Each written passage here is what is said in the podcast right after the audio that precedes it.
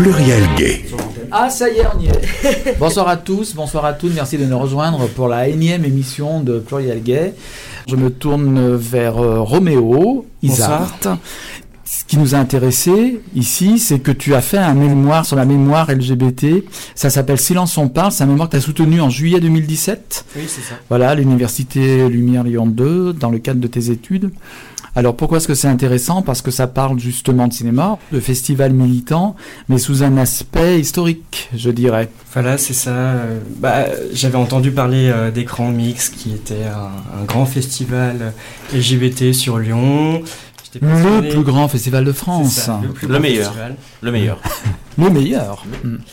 Et j'étais en histoire, euh, j'étais intéressé par les questions LGBT, j'avais confondé euh, l'association LGBT Lyon 2, et donc je cherchais un sujet de mémoire, j'étais passionné aussi par le cinéma, et donc euh, bah, j'ai cherché c'était quoi les origines des festivals LGBT ou queer en France, et donc c'est à ce moment-là que j'ai rencontré Écran Mixte et Yvan. Alors, de façon plus globale, je dirais que de ces dernières années émerge une préoccupation particulière auprès des militants LGBT, c'est la conservation de la mémoire. Donc euh, ça devient une préoccupation, on le sent déjà autour de, ce qui se passe à Paris, puisqu'il y a une tentative euh, régulièrement avortée, je dirais, euh, qui n'aboutit pas en tout cas, de création d'archives LGBT à l'exemple de ce qui existe déjà dans les pays anglo-saxons la plupart du temps. Et puis ici à Lyon, on a eu quand même, on a, tu parlais de Michel Chomara qui a fait une donation, ça, ça concerne des milliers de documents. Alors on n'est pas seulement dans le cinéma évidemment, mais des affiches, euh, des tracts, des livres, etc., etc. Il en avait énormément chez lui en fait, entreposé dans son grenier, et puis il a tout donné, euh, il a fait une donation à la il, bibliothèque. Il n'a pas encore donné. Euh, il est en dépôt en fait. C'est ça, c'est en, dépôt, voilà. en dépôt depuis euh, mmh. 1992. Mmh. Donc il a déposé son fonds, puisqu'il a un fonds exceptionnel euh, qui est beaucoup plus large que les questions LGBT ou queer ou féministes. Et euh, voilà, et dans sa convention de dépôt, il y avait une clause sur les cultures entre guillemets souterraines. Et donc c'est à partir de, ce pré-fonds qu'a pu se monter euh, dans les années 2000 grâce euh, à sa... Il était chargé euh, de la mémoire donc à la mairie de Lyon.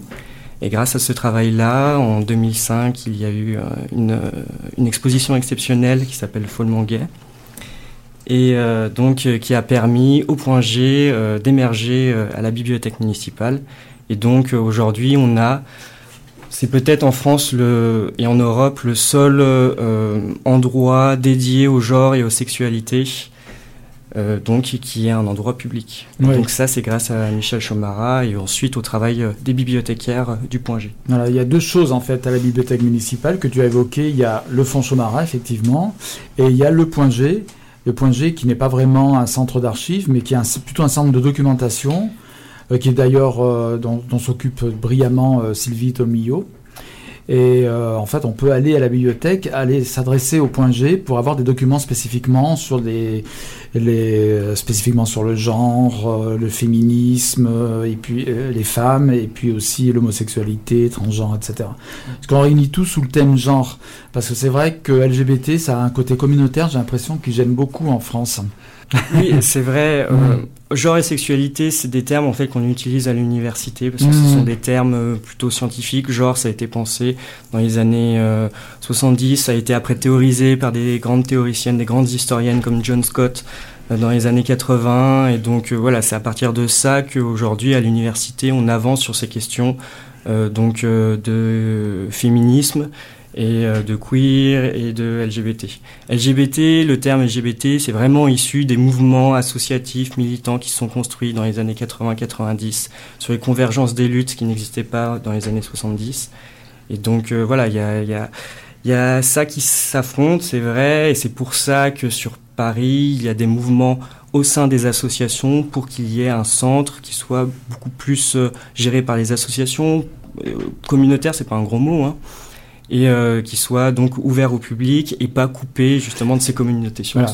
Et du coup, on retrouve quoi comme euh, type de documents? Il y a des films aussi, des livres, des magazines euh, Alors, genre le premier Guépier, des trucs comme ça? Oui, il y a la collection complète de Guépier qui est aussi au centre LGBT puisqu'il y a une bibliothèque. C'est un, une collection exceptionnelle au niveau des revues, donc il y a toutes les anciennes revues, euh, donc gay, homo.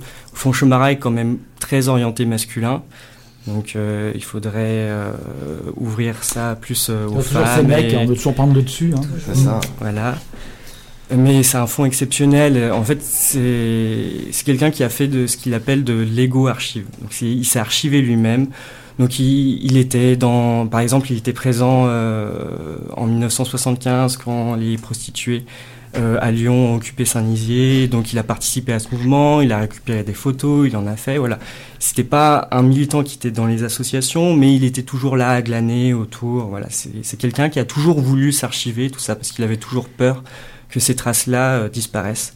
Et il a raison, il y, y, a un risque que ces traces disparaissent puisque ce ne sont pas des traces qui sont faites, euh, enfin qui sont archivées normalement par les services, on va dire, euh, publics pour l'instant.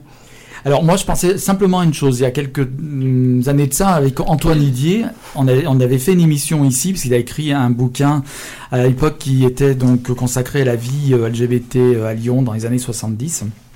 Et il a, il, avait, il a eu accès à des documents extraordinaires qui sont des documents privés la plupart du temps. Et je pense notamment à, euh, on n'a pas, parce qu'il avait fait son livre sur association, il avait décliné association, ensuite les commerces, etc. Et un simple exemple, pour revenir sur les commerces, il, a eu, euh, il a interviewé déjà, il a interrogé euh, pour son livre Jean-Claude, qui est l'ancien propriétaire de la petite taverne. Et Jean-Claude, c'est quelqu'un qui est vieillissant lui aussi, et dont la mémoire va disparaître quand il sera disparu. Or, il se trouve que Jean-Claude, non seulement a des choses. le problème de Jean-Claude, c'est qu'il ne veut plus parler de cette époque. C'est exceptionnel qu'il en ait parlé avec Antoine Idier. Ensuite, parce que bon, il a eu beaucoup de problèmes après la, à la fin de, au déclin de la petite taverne, je dirais. Donc ça, il veut plus revenir sur cette période, ce qui est dommage, parce que ce serait intéressant justement. Et Antoine a eu des bribes d'informations justement très intéressantes là-dessus. Et puis surtout, il a euh, par exemple, hein, c'est juste un exemple. Euh, à la petite taverne, il y avait une, personne, une dame, qui s'occupait du vestiaire. Et sa fille, cette dame est décédée maintenant, et sa fille a chez elle, mais dans son grenier, dans des boîtes, des centaines et des centaines de photos qui ont été faites pendant presque 20 ans, la petite taverne. C'est la plus ancienne boîte gay de Lyon, LGBT, enfin gay et lesbienne, on va dire, c'était plutôt masculin quand même, même s'il y avait des filles. Et euh, donc euh, pendant 20 ans, des photos de cette, euh, cette époque-là. La, boîte a ouvert en 71 et jusque dans les années, début des années 90, il y a plein de photos, plein de gens, dont certains ne sont plus là, dont certains ont été emportés par le sida, par exemple. Bon, après, c'est difficile aussi parce que peut-être que les personnes ne veulent pas que leur image soit diffusée. C'est peut-être une autre histoire, mais je veux dire, chez tout le monde, il existe des tas de choses comme ça en fait. Le, risque, c'est de perdre les archives. Le mm. risque, c'est que ça, voilà. un autre risque, c'est aussi que les archives soient rachetées euh, par des universités, par exemple américaines, et qui partent euh, à l'étranger. Ça, c'est aussi un risque. C'est possible ça. Ça existe déjà en fait. C'est pas grave en soi, puisque après, c'est quand même conservé dans des conditions, dans des bonnes conditions. Ce qui est grave, c'est que c'est couper des communautés sources. Mm. Et ça, c'est un vrai drame aussi. Donc il faut que les associations, les militants, les militantes s'emparent de ces questions de mémoire, d'histoire, d'archives. Et euh, voilà, c'est un combat qui qui se fait pas euh, une fois. C'est un combat sur le long terme. Mm. Et il faut continuer à s'archiver, s'auto-archiver, garder des traces et tout ça. Yvan, tu voulais dire quelque chose? Tu voulais rajouter quelque chose? Non, j'aimerais bien qu'on revienne sur le sujet du mémoire. Ce que nous allons faire tout de suite, le mémoire que nous évoquions au début de l'émission, donc de Roméo Isart, Silence, on parle. Ce qui est intéressant, c'est que c'est donc du patrimoine, de l'histoire, et du cinéma. Et du cinéma. Bah, tu, tu as parlé euh, tout à l'heure euh, d'Antoine Didier, qui a fait un travail exceptionnel avec euh, son, son mémoire aussi, Dissidence Rose. Et je, je l'ai rencontré et c'est, enfin, c'est quelqu'un de génial en fait qui a défriché déjà le, le, terrain sur Lyon. Et à partir de ce travail, on peut faire vraiment des trucs extraordinaires. Et donc, euh, bah, j'ai essayé de pousser un peu plus loin euh, sur le côté un peu cinéma, puisqu'il évoque euh, un groupe militant dans les années 70 qui s'appelle le GLH, le groupe de libération homosexuelle. donc, qui a été une association qui a duré de 76 à 80 à peu près. Et ce premier groupe, en fait, l'un des premiers groupes, je pense, sur Lyon qui a milité pour les droits donc, des gays. Il y avait aussi un groupe lesbien à côté qui était issu euh, du, centre euh, des femmes et donc ils se côtoyaient un peu, ils étaient aussi présents euh, et elles étaient présentes à, ces, à ces festivals. Et en fait, ce groupe, ce GLH lyonnais, a été le premier groupe français à faire un festival de cinéma. Bon, ils appelaient pas ça comme ça. C'était une série de projections de films qu'on peut aujourd'hui classer queer. Et donc, il y avait des débats ensuite qui étaient proposés et qui permettait de parler euh, d'homosexualité euh, dans une période où c'était encore euh, donc pénalisé par la loi. Tu parles en fait dans, dans, ton mémoire avant tout des ancêtres des festivals, c'est-à-dire en fait c'était des sortes de hum, comment dirais-je des, des happenings de, de, projet, de, de, projection. En fait, ce sont des groupes qui sont vraiment des enfants de mai 68, des événements de mai juin 68, et donc qui sont dans l'instant, dans l'instantané. Il faut quelque chose que ça aille vite. Donc ils sont pas dans la projection à dire euh, c'est la première édition, il y aura une deuxième édition après. Mm. Voilà, il faut faire quelque chose. Si ça marche, voilà. Et ils ont fait ce premier festival en avril 76 euh, où ils ont diffusé Pink Narcissus, euh, Misogynie les hommes fleurs. voilà, des, des films qui n'étaient vraiment pas projetés et qui donc c'est grâce à ce cinéma qui s'appelle le cinématographe, qui était à côté de Perrache, qui était un cinéma associatif et qui permettait donc aux groupes un peu underground, un, peu militant, euh, de pouvoir euh, diffuser euh, ce type de de, de sujets. Ce qui est, des pionniers en fait. Oui, mais ce qui il fallait oser, fallait oser quand même. Ce qui est intéressant, c'est que le directeur de, du cinématographe, qui ensuite été le directeur du cinéma Lozola à Villeurbanne, qui s'appelle Alain Liattard, euh, lui n'est absolument pas homosexuel. Au contraire, c'était un militant euh, de, communiste. Et donc, il était tout à fait ouvert, à, tout, à fait, tout à fait ouvert au, fait de, de, de, faire des projections homosexuelles. Ces projections-là, il faisait salle comble. Et euh, pourquoi je l'ai appelé Silence on parle, euh, le, ce mémoire? Parce que c'était vraiment un moment de parole. C'est-à-dire, on s'en fichait presque des films. C'était l'endroit où on pouvait parler de ça, puisqu'il n'y avait aucun endroit, mm. euh, il n'y avait pas d'association, on pouvait s'exprimer, tout ça. C'était vraiment un, un, endroit de libération de la parole et d'émancipation des personnes. D'accord, tout ça, tu le résumes très bien donc dans ton mémoire. Mais malheureusement, le mémoire n'est pas accessible. Il faudrait faire comme Antoine Didier, trouver un éditeur. Oui. Parce que ce qui s'était passé, le livre que j'évoquais, Dissidence Rose, tu as cité le nom, euh, Roméo, effectivement, c'est à la base, c'est un mémoire, le mémoire d'Antoine Didier, qui a été publié aux éditions Michel Chomarin, d'ailleurs. Il faut absolument éditer ton mémoire. mais bien sûr. Merci, mais oui. Mais bah,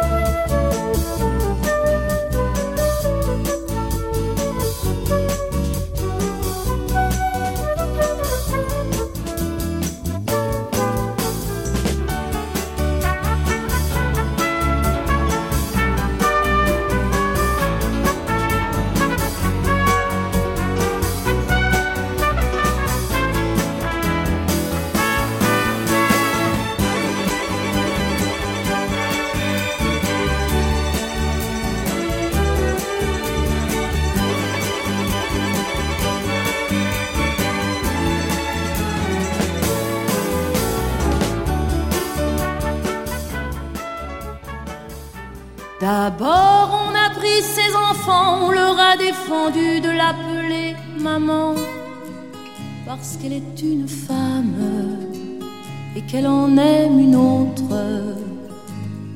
Et puis on l'a jetée dehors, bien sûr aux yeux de tous, elle avait tous les torts, parce qu'elle est une femme et qu'elle en aime une autre bataillons rangés de commères en ragots lui ont craché dessus, l'ont frappé dans le dos à coups de médisance et de sous-entendus. Les hommes insultés au travers du mari ont aiguisé leurs dents et se sont fait pour lui cancagner lamentable.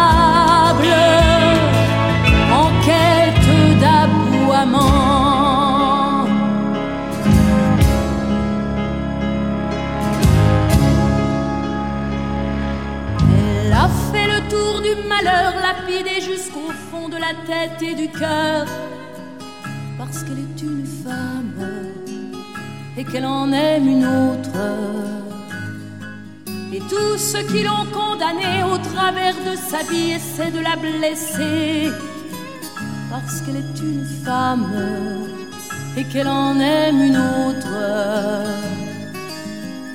Lui, le mal outragé dans sa virilité, exhibe sa rancœur en toute liberté, en réclamant vengeance pour sauver son honneur. Les autres dans la rue ont des regards geôliers pour celles que l'on cloue au banc des accusés, la ville intolérante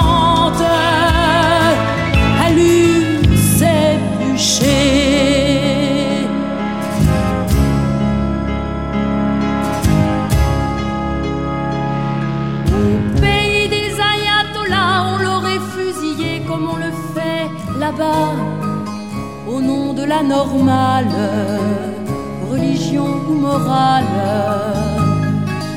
Ici non plus rien n'est gagné pour ces hommes et ces femmes qui n'ont pas trouvé, même au pays de France, le droit de différence. Même au pays de France, le droit de différence.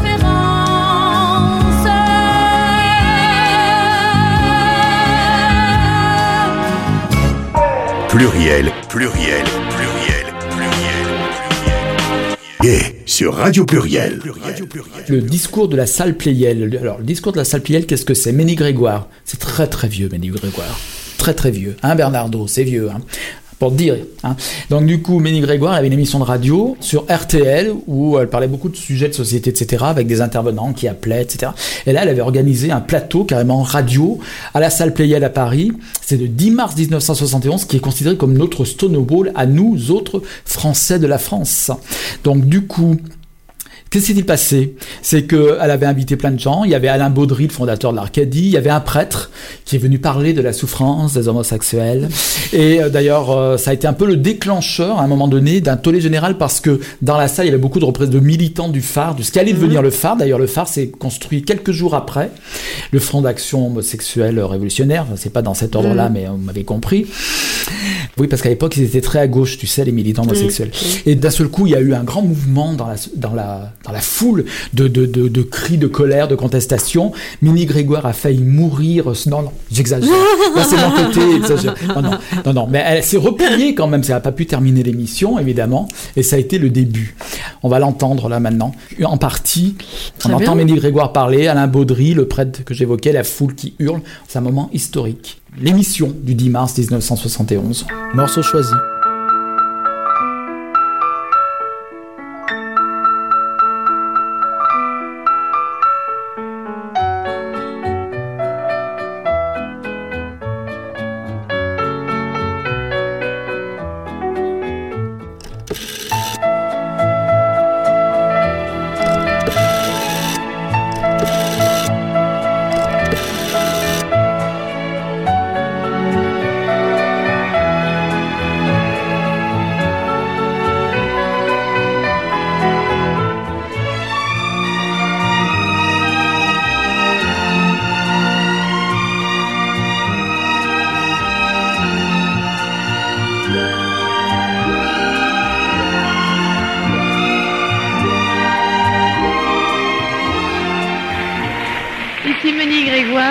Bonjour à tous.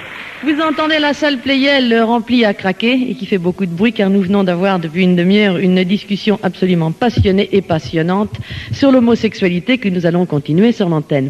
Mais avant de donner la parole aux gens qui connaissent bien la question pour des tas de raisons diverses, je voudrais résumer ce que moi j'ai entendu pendant trois ans, ce que j'ai essayé de comprendre et ce qu'on m'a dit, car les lettres d'homosexuels dans mon courrier tiennent une très grande place. Je crois qu'on m'a dit trois choses. On m'a dit premièrement que c'est un accident, qu'on ne naît pas comme ça, on ne s'y attendait pas, contrairement à ce qu'on croit, on a dû le devenir, on ne sait pas comment. Euh, les gens qui savent vous diront que c'est par un mauvais rapport avec le monde, représenté souvent par les parents. On m'a dit deuxièmement que tout être humain entre 12 et 14 ans peut se tromper. Il passe toujours une phase où il n'a pas encore choisi, où il est un peu perdu. Et euh, ça peut arriver à tout le monde. La troisième chose qu'on m'a dit, c'est que la notion de culpabilité, qui est très importante dans ce cas-là, euh, vient de la société et que la société culpabilise très différemment les hommes et les femmes. Elle culpabilise les hommes et pas les femmes. Et les lettres que j'ai reçues des homosexuels garçons, jeunes, euh, me disent qu'ils sont malheureux, qu'ils sont malheureux la plupart du temps jusqu'à l'envie de suicide et que cette découverte est un drame. Et c'est pour ça que je veux poser le problème comme il m'a été posé, comme une chose pas drôle, comme une chose finalement importante et qui peut arriver dans toutes les familles, tous les enfants de chacun de nous. Euh, alors, euh, ceux qui ne souffrent pas, bien sûr, ne m'ont pas écrit, mais il y en a qui m'ont écrit en disant qu'ils ne souffraient pas pour faire de la propagande, c'est-à-dire se réhabiliter, et j'en conclus que quand on a besoin de se réhabiliter, c'est qu'on est quand même culpabilisé d'une façon ou d'une autre. Alors euh, maintenant, je vais donner la parole aux gens qui sont là. Je sais déjà ce qu'ils ont à dire, ils ont beaucoup de choses à dire. Qui, qui veut la parole? Bon, allez-y. Je crois que 30% des jeunes qui vont consulter des psychanalystes ou des psychiatres sont soit impuissants, soit se croient homosexuels ou ont commencé l'homosexualité. Et il apparaît très relativement facile et très rapide euh, d'enrayer une homosexualité commençante, c'est-à-dire de rendre l'individu euh, normal. Dès lors que, au début, ça peut être fait d'une façon très courante, ceci indique que la réversibilité plus tard sera peut-être plus difficile, mais euh, tout aussi possible. Je crois qu'on peut peut-être donner la parole aux gens de la tribune qui ont à poser des questions euh, dans le sens de la salle. Hein. Alors, vous voulez la parole, euh, Pierre-Anne, journaliste, je vous en prie. Prenez le micro très près. Oui.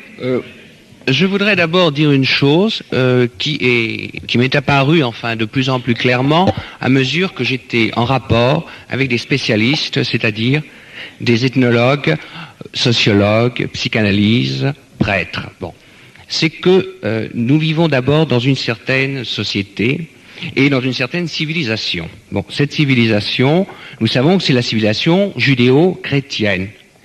Bien, cette société, c'est une société bourgeoise qui s'est fondée à une certaine époque, au XIXe siècle, et nous, nous avons hérité la morale, et particulièrement la morale sexuelle. Bon, eh bien, euh, moi, ce qui me frappe, c'est qu'on donne toujours des explications qui sont en quelque sorte euh, euh, comme si l'homosexualité n'était pas prise dans la société, comme si elle venait d'une façon, soit par, des rapports, je dirais, avec les, les parents, mais tout cela, c'est une psychologie qui est détachée du réel. Enfin, imaginez que l'homosexualité devienne un modèle social. Eh bien, euh, je, ne sais pas, nous nous serions très vite par produit. Enfin, enfin, je sais pas, il y a tout de même là quelque chose. Il y a une norme, une norme de vie. Euh, il y a tout de même une négation de la vie et des lois de la vie dans l'homosexualité. Je pense tout de même qu'on peut répondre ça sans blesser personne, il me semble. À vous la salle. Bon, alors on parle de l'homosexualité d'une façon absolument horrible, comme s'il fallait la justifier, comme si l'hétérosexualité était quelque chose de naturel. Alors, on sait maintenant parfaitement que tout individu est bisexuel, qu'il n'y a pas de détermination sexuelle autre que sociale. Permettez une seconde. La seule question, la seule non, on n'entend plus rien, Claudia, arrêtez, on n'entend plus rien. Elle a posé sa question. Évidemment, Freud a établi une bisexualité originelle, mais il nous a pas dit qu'on allait rester bisexuel jusqu'à notre mort et qu'on n'allait pas se reproduire. Il nous a, il nous a donné le moyen de choisir un sexe. Euh, les homosexuels semblent souffrir de répression qui nous disent ce qu'ils en pensent. à propos de la, répression de l'homosexualité, on pourrait poser la question de savoir quelle est l'influence justement des familles coercitives sur la fabrication des homosexuels. Ça, c'est une euh, très belle, euh, très belle question. Quand, quand vous dites ça, d'ailleurs, vous avez une prise de position personnelle. Vous, vous semblez croire, comme moi, que c'est tout de même pas un bien d'être homosexuel. Vous accusez les familles d'avoir rendu des gens homosexuels. Et je vous suis totalement, car je pense que les familles sont dans le coup. Là-bas, s'il vous plaît, le micro. Bon. Alors, moi, je voudrais continuer à propos de la coercition familiale, que, que cette coercition oblige les jeunes enfants, les jeunes garçons et filles à être hétérosexuels et qu'il faut partir, quand on veut parler de la sexualité, de la bisexualité. On est tous bisexuels et qu'il faut prendre ce point de départ sur la sexualité. J'aimerais demander aussi à monsieur le psychanalyste ce qu'il entend par attitude virile en amour et vis-à-vis de la femme, vis-à-vis de, les hommes, l'homosexualité. Les hommes qui sont à l'écoute savent très bien ce que c'est, les femmes aussi. Euh, mais si. Si vous posez la question, vous m'étonnez tout de même. Vous savez bien que ça existe. Vous savez bien que les femmes heureuses sont celles qui rencontrent des, hommes qui les ont satisfaites. Voyons. Écoutez, nous n'avons plus que cinq minutes, je vous préviens. Nous n'avons pas abordé de loin tous les problèmes. Voulez-vous donner le micro à la salle? Je tout juste très brièvement revenir sur l'impression quelque chose de très concret. En France, actuellement, les jeunes de 18 ans ont le droit à un amour hétérosexuel, alors que quand on n'a pas 21 ans, on n'a pas le droit de coucher avec un homme. C'est tout. Écoutez, moi je voudrais me dire un mot avant de vous donner la parole. Je pense que vous, je voudrais qu'on pose cette question que vous posez de très loin. L'homosexualité peut-elle être acceptée comme un modèle? Par une société Alors là vraiment, je voudrais tout de même qu'on aille jusque-là. Moi, moi, je réponds non, c'est pas un modèle. Je suis toute prête à apporter le respect et la compréhension, mais je n'irai pas jusqu'à dire que ça peut être un modèle social. Euh, continuons. Je voudrais, je voudrais dire un mot, euh, mais laissez-moi, parce que si vous me tenez le micro comme ça, vous me... Vous oui, mais j'ai l'habitude. Bien, euh, Écoutez, on n'entend pas, Claudia, on n'entend pas la personne qui est là. Je voudrais donner la parole à M. Baudry, qu'on n'a pas encore entendu, la revue Arcadie. Alors, pourquoi est-ce qu'on ne donnerait pas la parole à M. Baudry? On l'a demandé de venir pour témoigner, justement. Allez-y. Il est bien difficile de répondre valablement à tout ce qui a été posé comme question. Allez-y, continuez, on vous entend.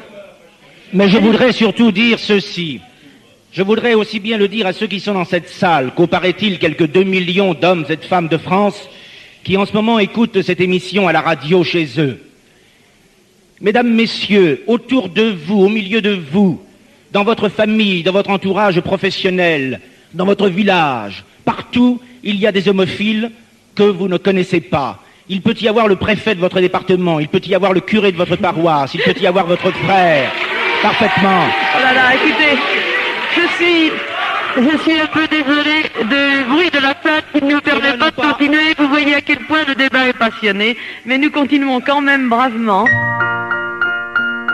Vous avez parlé tout à l'heure d'un problème religieux. Je voudrais que le père Guinchat euh, donne tout de même, réponde tout de même, on l'a presque mise en cause. Au fond, qu'est-ce que font les prêtres devant un homosexuel? Qu'est-ce que vous faites quand on vient vous trouver euh, en vous disant je suis homosexuel Qu'est-ce que vous leur dites? Est-ce que vous les rassurez aussi? Vous voulez répondre? Je suis un petit peu gêné pour répondre à cette question. Euh, comme prêtre, ben, je fais partie d'une église et j'essaie d'être fidèle à un Dieu qui a donné un certain modèle de vie qui n'est pas imposé, mais pour être de la maison, il faut tout de même marcher dans le sens de ce modèle de vie. Après cela, il y a le fait concret. Euh, je rejoins tout ce qui a été dit quand on a parlé de la souffrance de certaines situations. Alors là aussi, moi, j'accueille beaucoup d'homosexuels, mes confrères également, qui viennent parler de leur souffrance. À cette souffrance-là, on ne peut pas être insensible. Ne parlez plus de votre souffrance. Oui, ah, écoutez, alors là, je dis qu'il y a une chose tout à fait extraordinaire qui se passe, puisque euh, la foule a envahi la tribune et que des homosexuels... liberté des homosexuels de tout ordre, hommes et femmes. la liberté pour nous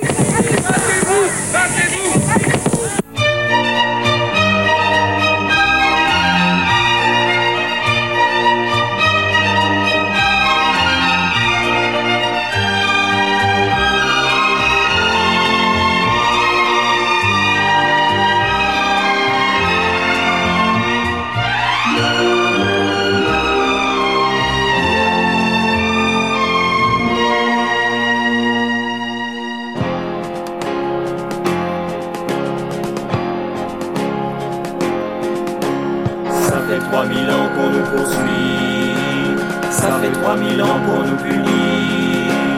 De ne pas être comme il faudrait qu'on soit, d'insulter la morale et la loi. On a fait les camps de concentration, on nous a grillés avec passion, on nous a trouvé le supplice du pal pour remonter jusqu'aux amygdales. On nous a même fait couler dans le cul des bassines entières de plomb fondu. On nous a pris des morceaux de cerveau pour essayer de nous faire plus réglo. Mais nous revoilà, youpi, chaque fois on nous croit tous morts, mais on voit, youpi, habillés de nouveaux corps. Qu'est-ce qu'on nous cogne, youpi, qu'est-ce qu'on nous tape sur la gueule, nous on s'en cogne, youpi, on sait bien qu'on n'est pas seul. Aujourd'hui ça c'est quand même arrangés. On se décrispe, on commence à parler. Si les enfants rigolent en nous traitant de folle, si les voix jaloux nous font ou, ou, ou, c'est pas vraiment très dérangeant. Et lorsque l'on agace deux ou trois vieilles grognasses, ou que l'on exaspère la police, le Saint-Père, ça les emmerde, on est gagnant. Pourtant beaucoup aimeraient mieux nous voir froid. C'est étonnant, ils savent même pas pourquoi. Mais on est là, youpi, on n'est pas prêt d'être mort. On reste là, youpi, vous nous reverrez encore. Faut pas qu'on se rouille, youpi, faut surtout pas manquer d'air. Faut qu'on se débrouille, youpi, faut garder les pieds sur terre. Mais non, messieurs, on n'est pas dangereux. C'est avec nous que vos femmes sont le mieux. C'est nous qui les coiffons, les habillons, nous les maquillons, nous les amusons. Les voilà belles, heureuses et tout. Grâce aux décorateurs, aux divins moniteurs, aux fabuleux danseurs, dévots et serviteurs, vous aurez votre star à vous. Mais non, messieurs, ne soyez pas jaloux. Si votre femme est fatiguée de vous, nous on est là, youpi, on est les plus On donne le la, youpi, on vous enlève le morceau. On vous raconte, youpi, nos petits trucs, nos petits malheurs. On n'a pas honte, youpi, à nous d'être dans le projecteur.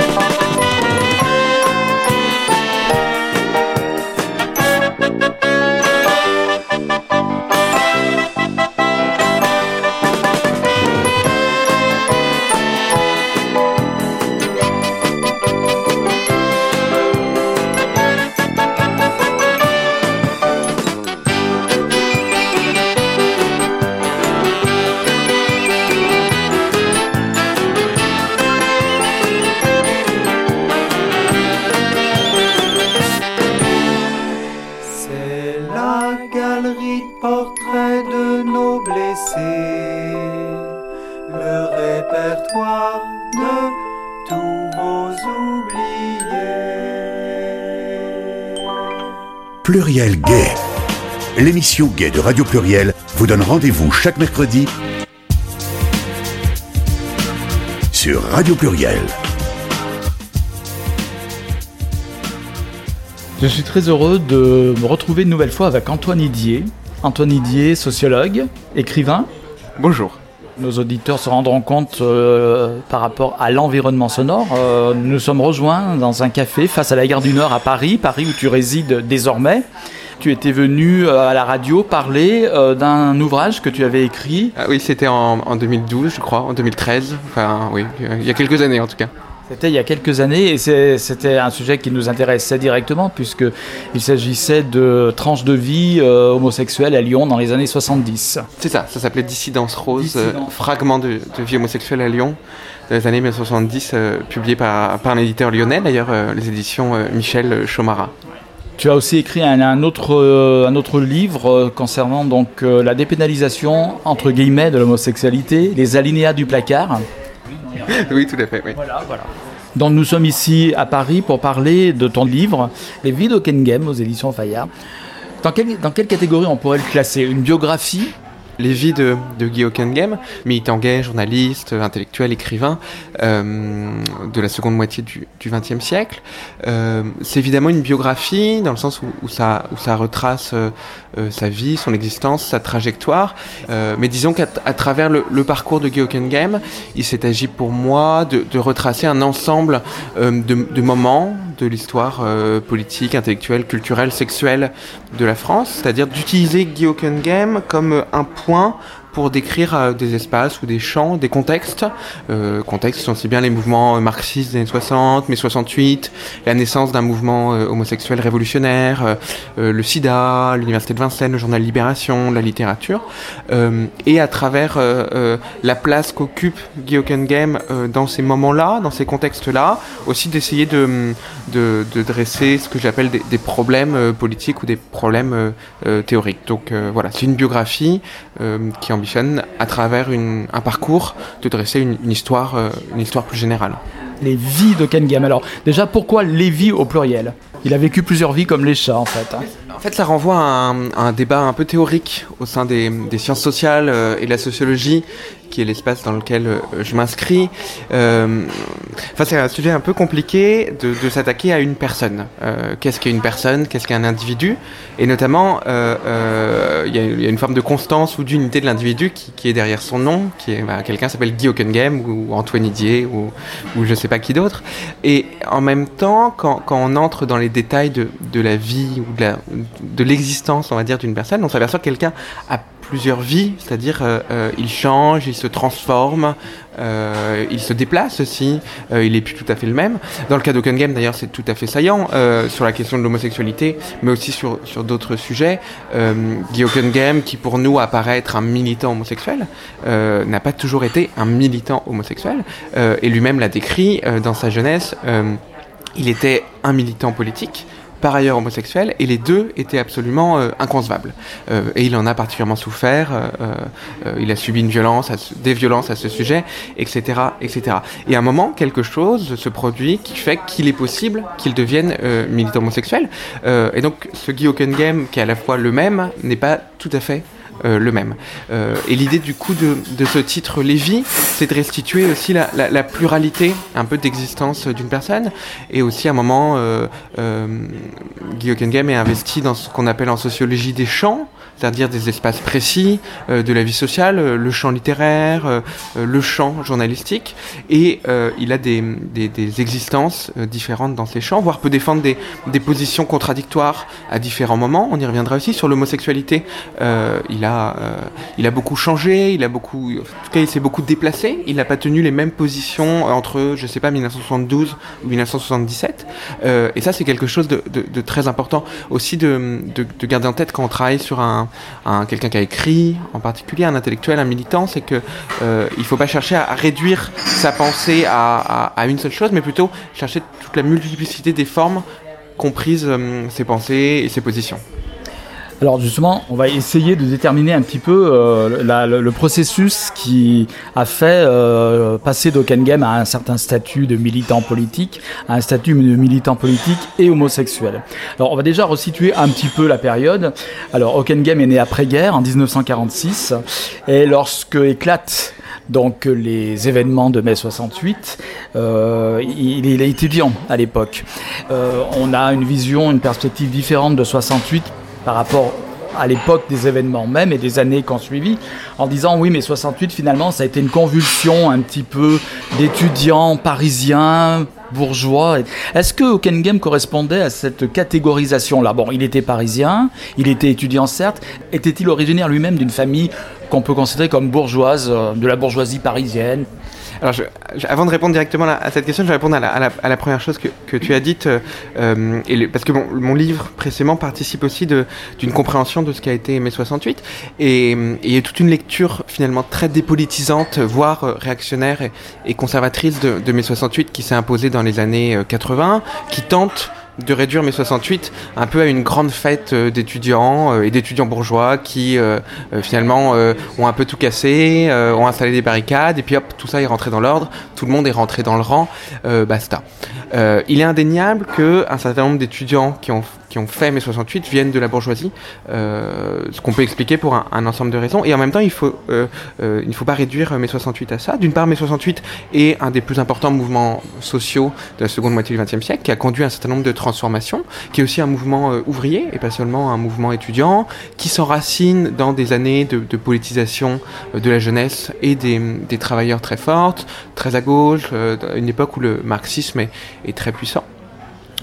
Et qui a produit un certain nombre de, transformations euh, euh, et qui a lézardé la société française, euh, très rigide à l'époque, de, manière, de manière durable. Voilà pour la, petite parenthèse. Après, il est, il est évident que, que Guy Hockenheim a, un profil social très typique de la jeunesse de 68. Il est effectivement issu de, de la bourgeoisie parisienne. Euh, ses parents sont tous les deux normaliens. Euh, son père est un brillant mathématicien. Sa mère est une agrégée de lettres euh, qu'enseigne en lycée. Euh, Lui-même euh, est passé par les grandes écoles, donc il, est, il a fait une prépa littéraire. Il a entré à l'école normale supérieure de la rue d'Ulm, qui est, est l'institution la plus prestigieuse euh, des, des, des études littéraires en France. Euh, ses frères et sœurs ont un, parcours euh, à peu près similaire. Euh, ils ont fait médecine, ils ont fait polytechnique. En tout cas, tous ont, fait des grandes écoles. Et effectivement, il est un, un- un jeune bourgeois. étudiant au quartier latin qui participe à mai 68 et qui même avant mai 68 euh, est fortement investi dans ce qu'on appelle le gauchisme, c'est-à-dire les mouvements formés à la gauche du Parti communiste enfin qui milite euh, activement. On a aussi oublié toute la présence, euh, toute la prégnance du, du marxisme qui a quasiment totalement disparu de notre horizon euh, politique aujourd'hui, pour le meilleur et pour le pire. Ce sont des années de, de, de très forte, pour ces mouvements gauchistes, de très forte contestation du stalinisme, de très forte contestation du Parti communiste, de très fort internationalisme, avec un attrait euh, particulièrement marqué pour ce qui se passe euh, euh, en Chine, pour ce qui se passe à Cuba, pour ce qui se passe dans le tiers-monde, là où, où s'inventent des expériences du socialisme différentes de ce qui se passe en Union soviétique. Il faut rappeler aussi que la jeunesse euh, est politisée pas seulement en France, mais dans le monde entier, euh, aux États-Unis, en Allemagne, dans toute l'Europe. Et c'est à cet univers-là euh, de, bouillonnement et d'effervescence euh, qu'appartient Open Game. Anthony Dier, tu évoques un petit peu les prémices de mai 68 et euh, Guy Hockenheim euh, déjà un militant actif avant 68 puisque dans le livre tu parles d'actions euh, auxquelles il a participé, notamment pour la, défense de la pièce des paravents de Genet. Euh, et également, il a participé aux manifestations du métro Charonne. Donc c'est déjà un jeune homme, il a 20 ans, donc dans les années 65-66, qui était politisé et qui est donc sous l'influence, je dirais, politique du gauchisme de l'époque, on peut le dire. Euh, oui, dans le sens où il appartient à un groupe qui s'appelle la jeunesse communiste révolutionnaire, qui se réfère à Trotsky. Euh, la jeunesse communiste révolutionnaire, qui, est le groupe qui a donné ensuite la Ligue communiste, puis la Ligue communiste révolutionnaire, qui existait encore il y a quelques années, avant sa transformation en NPA, nouveau parti euh, anticapitaliste. Euh, qui est, qui est précisément un mouvement euh, politique gauchiste qui s'oppose au Parti communiste et aux tendances dites staliniennes du Parti communiste. Il faut se rappeler que le Parti communiste français est alors particulièrement puissant, c'est le principal euh, parti de gauche, et qu'en même temps il reste particulièrement euh, sur certains points très dogmatique, euh, très rigide, très lié aussi à ce qui se passe en Union soviétique à l'époque. Et O- Hockenheim à l'époque est aussi finalement un simple militant, même s'il est repéré, il commence à être connu, et un simple militant qui écrit des textes, qui participe à des manifestations, qui baigne dans, l'univers intellectuel de l'époque. Tu as évoqué la pièce de Genet, Les Paravents, tu as évoqué la manifestation de Charonne. Euh, on est alors euh, en pleine fin euh, de la guerre d'Algérie. C'est aussi un moment très particulier de la vie politique française. Il y a aussi une, violence politique particulièrement forte. Le métro Charonne, c'est quand même la, mort de neuf personnes, je crois, j'ai un doute sur le nombre, piétinées lors d'une répression policière d'une manifestation contre la guerre d'Algérie. C'est la France de De Gaulle, mais c'est aussi euh, la lecture de Sartre, de Jean-Paul Sartre pour Hockenheim, la lecture d'un certain nombre d'auteurs comme ça de la gauche. Euh, Lui-même a très bien lu Marx, a très bien lu Trotsky, euh, participe aussi à des mouvements, des choses qu'on a tout à fait oubliées, mais il s'investit par exemple dans, la lutte contre la réforme de l'assurance euh, maladie. Donc voilà, effectivement c'est un militant euh, gauchiste, euh, euh, comme il en existe euh, beaucoup euh, à l'époque. Sauf que lui est par ailleurs homosexuel. On le retrouve donc au cœur des événements de mai-juin 68. Euh, dans ton livre, tu dis qu'il a fait partie des étudiants qui ont été arrêtés à la Sorbonne après l'occupation de la Sorbonne, qui est considéré un peu comme le, départ de- des événements de mai 68. La police a investi la Sorbonne et a, arrêté ces étudiants contestataires. Ils étaient, alors j'ai noté le nombre, 574 qui ont été arrêtés, parmi lesquels se trouve Hockenheim. Oui, Apparemment, d'après des archives de police, euh, euh, il fait partie des personnes arrêtées. Et, en même temps, quand on regarde les noms des personnes arrêtées, euh, on en retrouve des connus. Je ne sais pas tous sous les noms, mais il me semble qu'il y a Daniel Cohen-Medit qui est arrêté en même temps, qu'il y a Alain Krivine qui est arrêté en même temps. Open Game est au cœur des événements, ce qui, ce qui au fond est, hum, logique euh, si on suit sa trajectoire des, années qui précèdent. Il est euh, investi dans le gauchisme, il fait partie de cette jeunesse contestataire euh, politisée. Il y a un peu une énigme en fait de, de mai 68 qui est, je pense, le cœur même de, de l'événement, c'est que euh, à la fois vu d'aujourd'hui, mai 68 s'inscrit dans. Il n'y a rien d'illogique à ce que mai 68 se produise, dans le sens où les années qui précèdent sont des années d'intense politisation de la jeunesse. Euh, par exemple, la guerre du Vietnam aussi a servi de, foyer de poétisation massive dans le monde entier. Euh, il y a une politisation de la jeunesse, il y a un certain nombre d'actions, un certain nombre de mouvements, il y a une effervescence politique même qu'on qu a, pu en tête aujourd'hui, le quartier latin et le, temple de ça. Et il se produit mai 68, qui est à la fois explicable et qui a une dimension qui reste, euh, et encore aujourd'hui, euh, pour une partie de la gauche, qui est quelque chose de mythologique, quelque chose d'inexpliqué, qu'on retrouve dans quantité de témoignages. Il y a eu beaucoup, beaucoup de récits de mai 68 publiés, qui fait que, un, comme ça, un mouvement de protestation prend une ampleur considérable et conduit au blocage euh, gigantesque d'un pays. Euh, Paris est bloqué euh, pendant deux mois, il y a des pénuries d'essence, les postes ne circulent plus, il n'y a plus de travail, il n'y a plus de transport, la ville est totalement déserte. La même chose se produit dans des villes de province. Et puis il y a, y a une grève massive, j'ai plus les chiffres exacts, mais il y a plusieurs millions de personnes en grève. Le pays semble comme arrêté. Et ça dure pendant plusieurs semaines. Et surtout, les gens insistent aussi sur une transformation. Ça m'a beaucoup frappé, une transformation des relations, des modes de vie. D'un seul coup, euh, on se met à parler à, des inconnus dans la rue, on se met à sympathiser avec des gens dont on ne connaissait pas l'existence. On, ben, on se met à faire du stop et on discute. Et tout ça produit, pour ceux qui l'ont vécu, le sentiment que quelque chose est possible. C'est-à-dire ces personnes qui avaient préparé depuis des années la révolution, une transformation de la société, d'un seul coup entrevoit que cette transformation est possible et que la possibilité d'un autre monde n'est pas si éloignée que ça. Et que ça s'est produit comme ça, de manière assez soudaine et assez inexpliquée sur le fait que ça se produit maintenant et pas six mois plus tôt ou six mois plus tard. Et en même temps, mai 68 euh, s'arrête, euh, la grève s'arrête, euh, les élections de juin 68 sont un mouvement de, réaction euh, très fort, avec un, vote massif pour euh, la droite gaulliste euh, au pouvoir, et puis tout rentre dans l'ordre. Et moi, il m'a toujours semblé, à lire les textes d'Ockengame et, et à lire les textes d'un certain nombre de personnes qui ont vécu ce moment-là, c'était ça en fait, c'était passé, c'était euh, entrevoir c'est Deleuze, c'est Gilles Deleuze qui dit ça, entrevoir la possibilité de quelque chose, une brèche, et en même temps sentir que cette brèche s'est refermée, et à partir de là, tout faire pour essayer de rouvrir cette brèche et de, retrouver cet état de, je sais pas si c'est un état de grâce, ou en tout cas ce, cet état extraordinaire qui s'est passé, cette situation extraordinaire qui a été le, le printemps 68.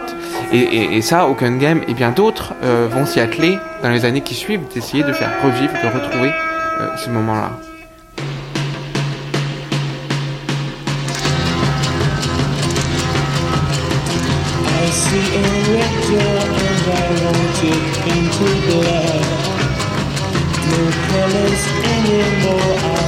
I see the girls walk by dressed in their summer clothes. I have to turn my head until my darkness goes.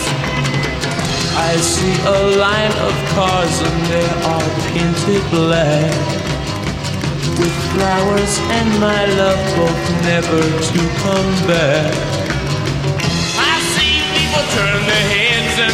Look away. Like a newborn baby, it just happens every day. I look inside myself and see my heart is black. I see my red door, I must have it painted black fade away and not have to face the facts.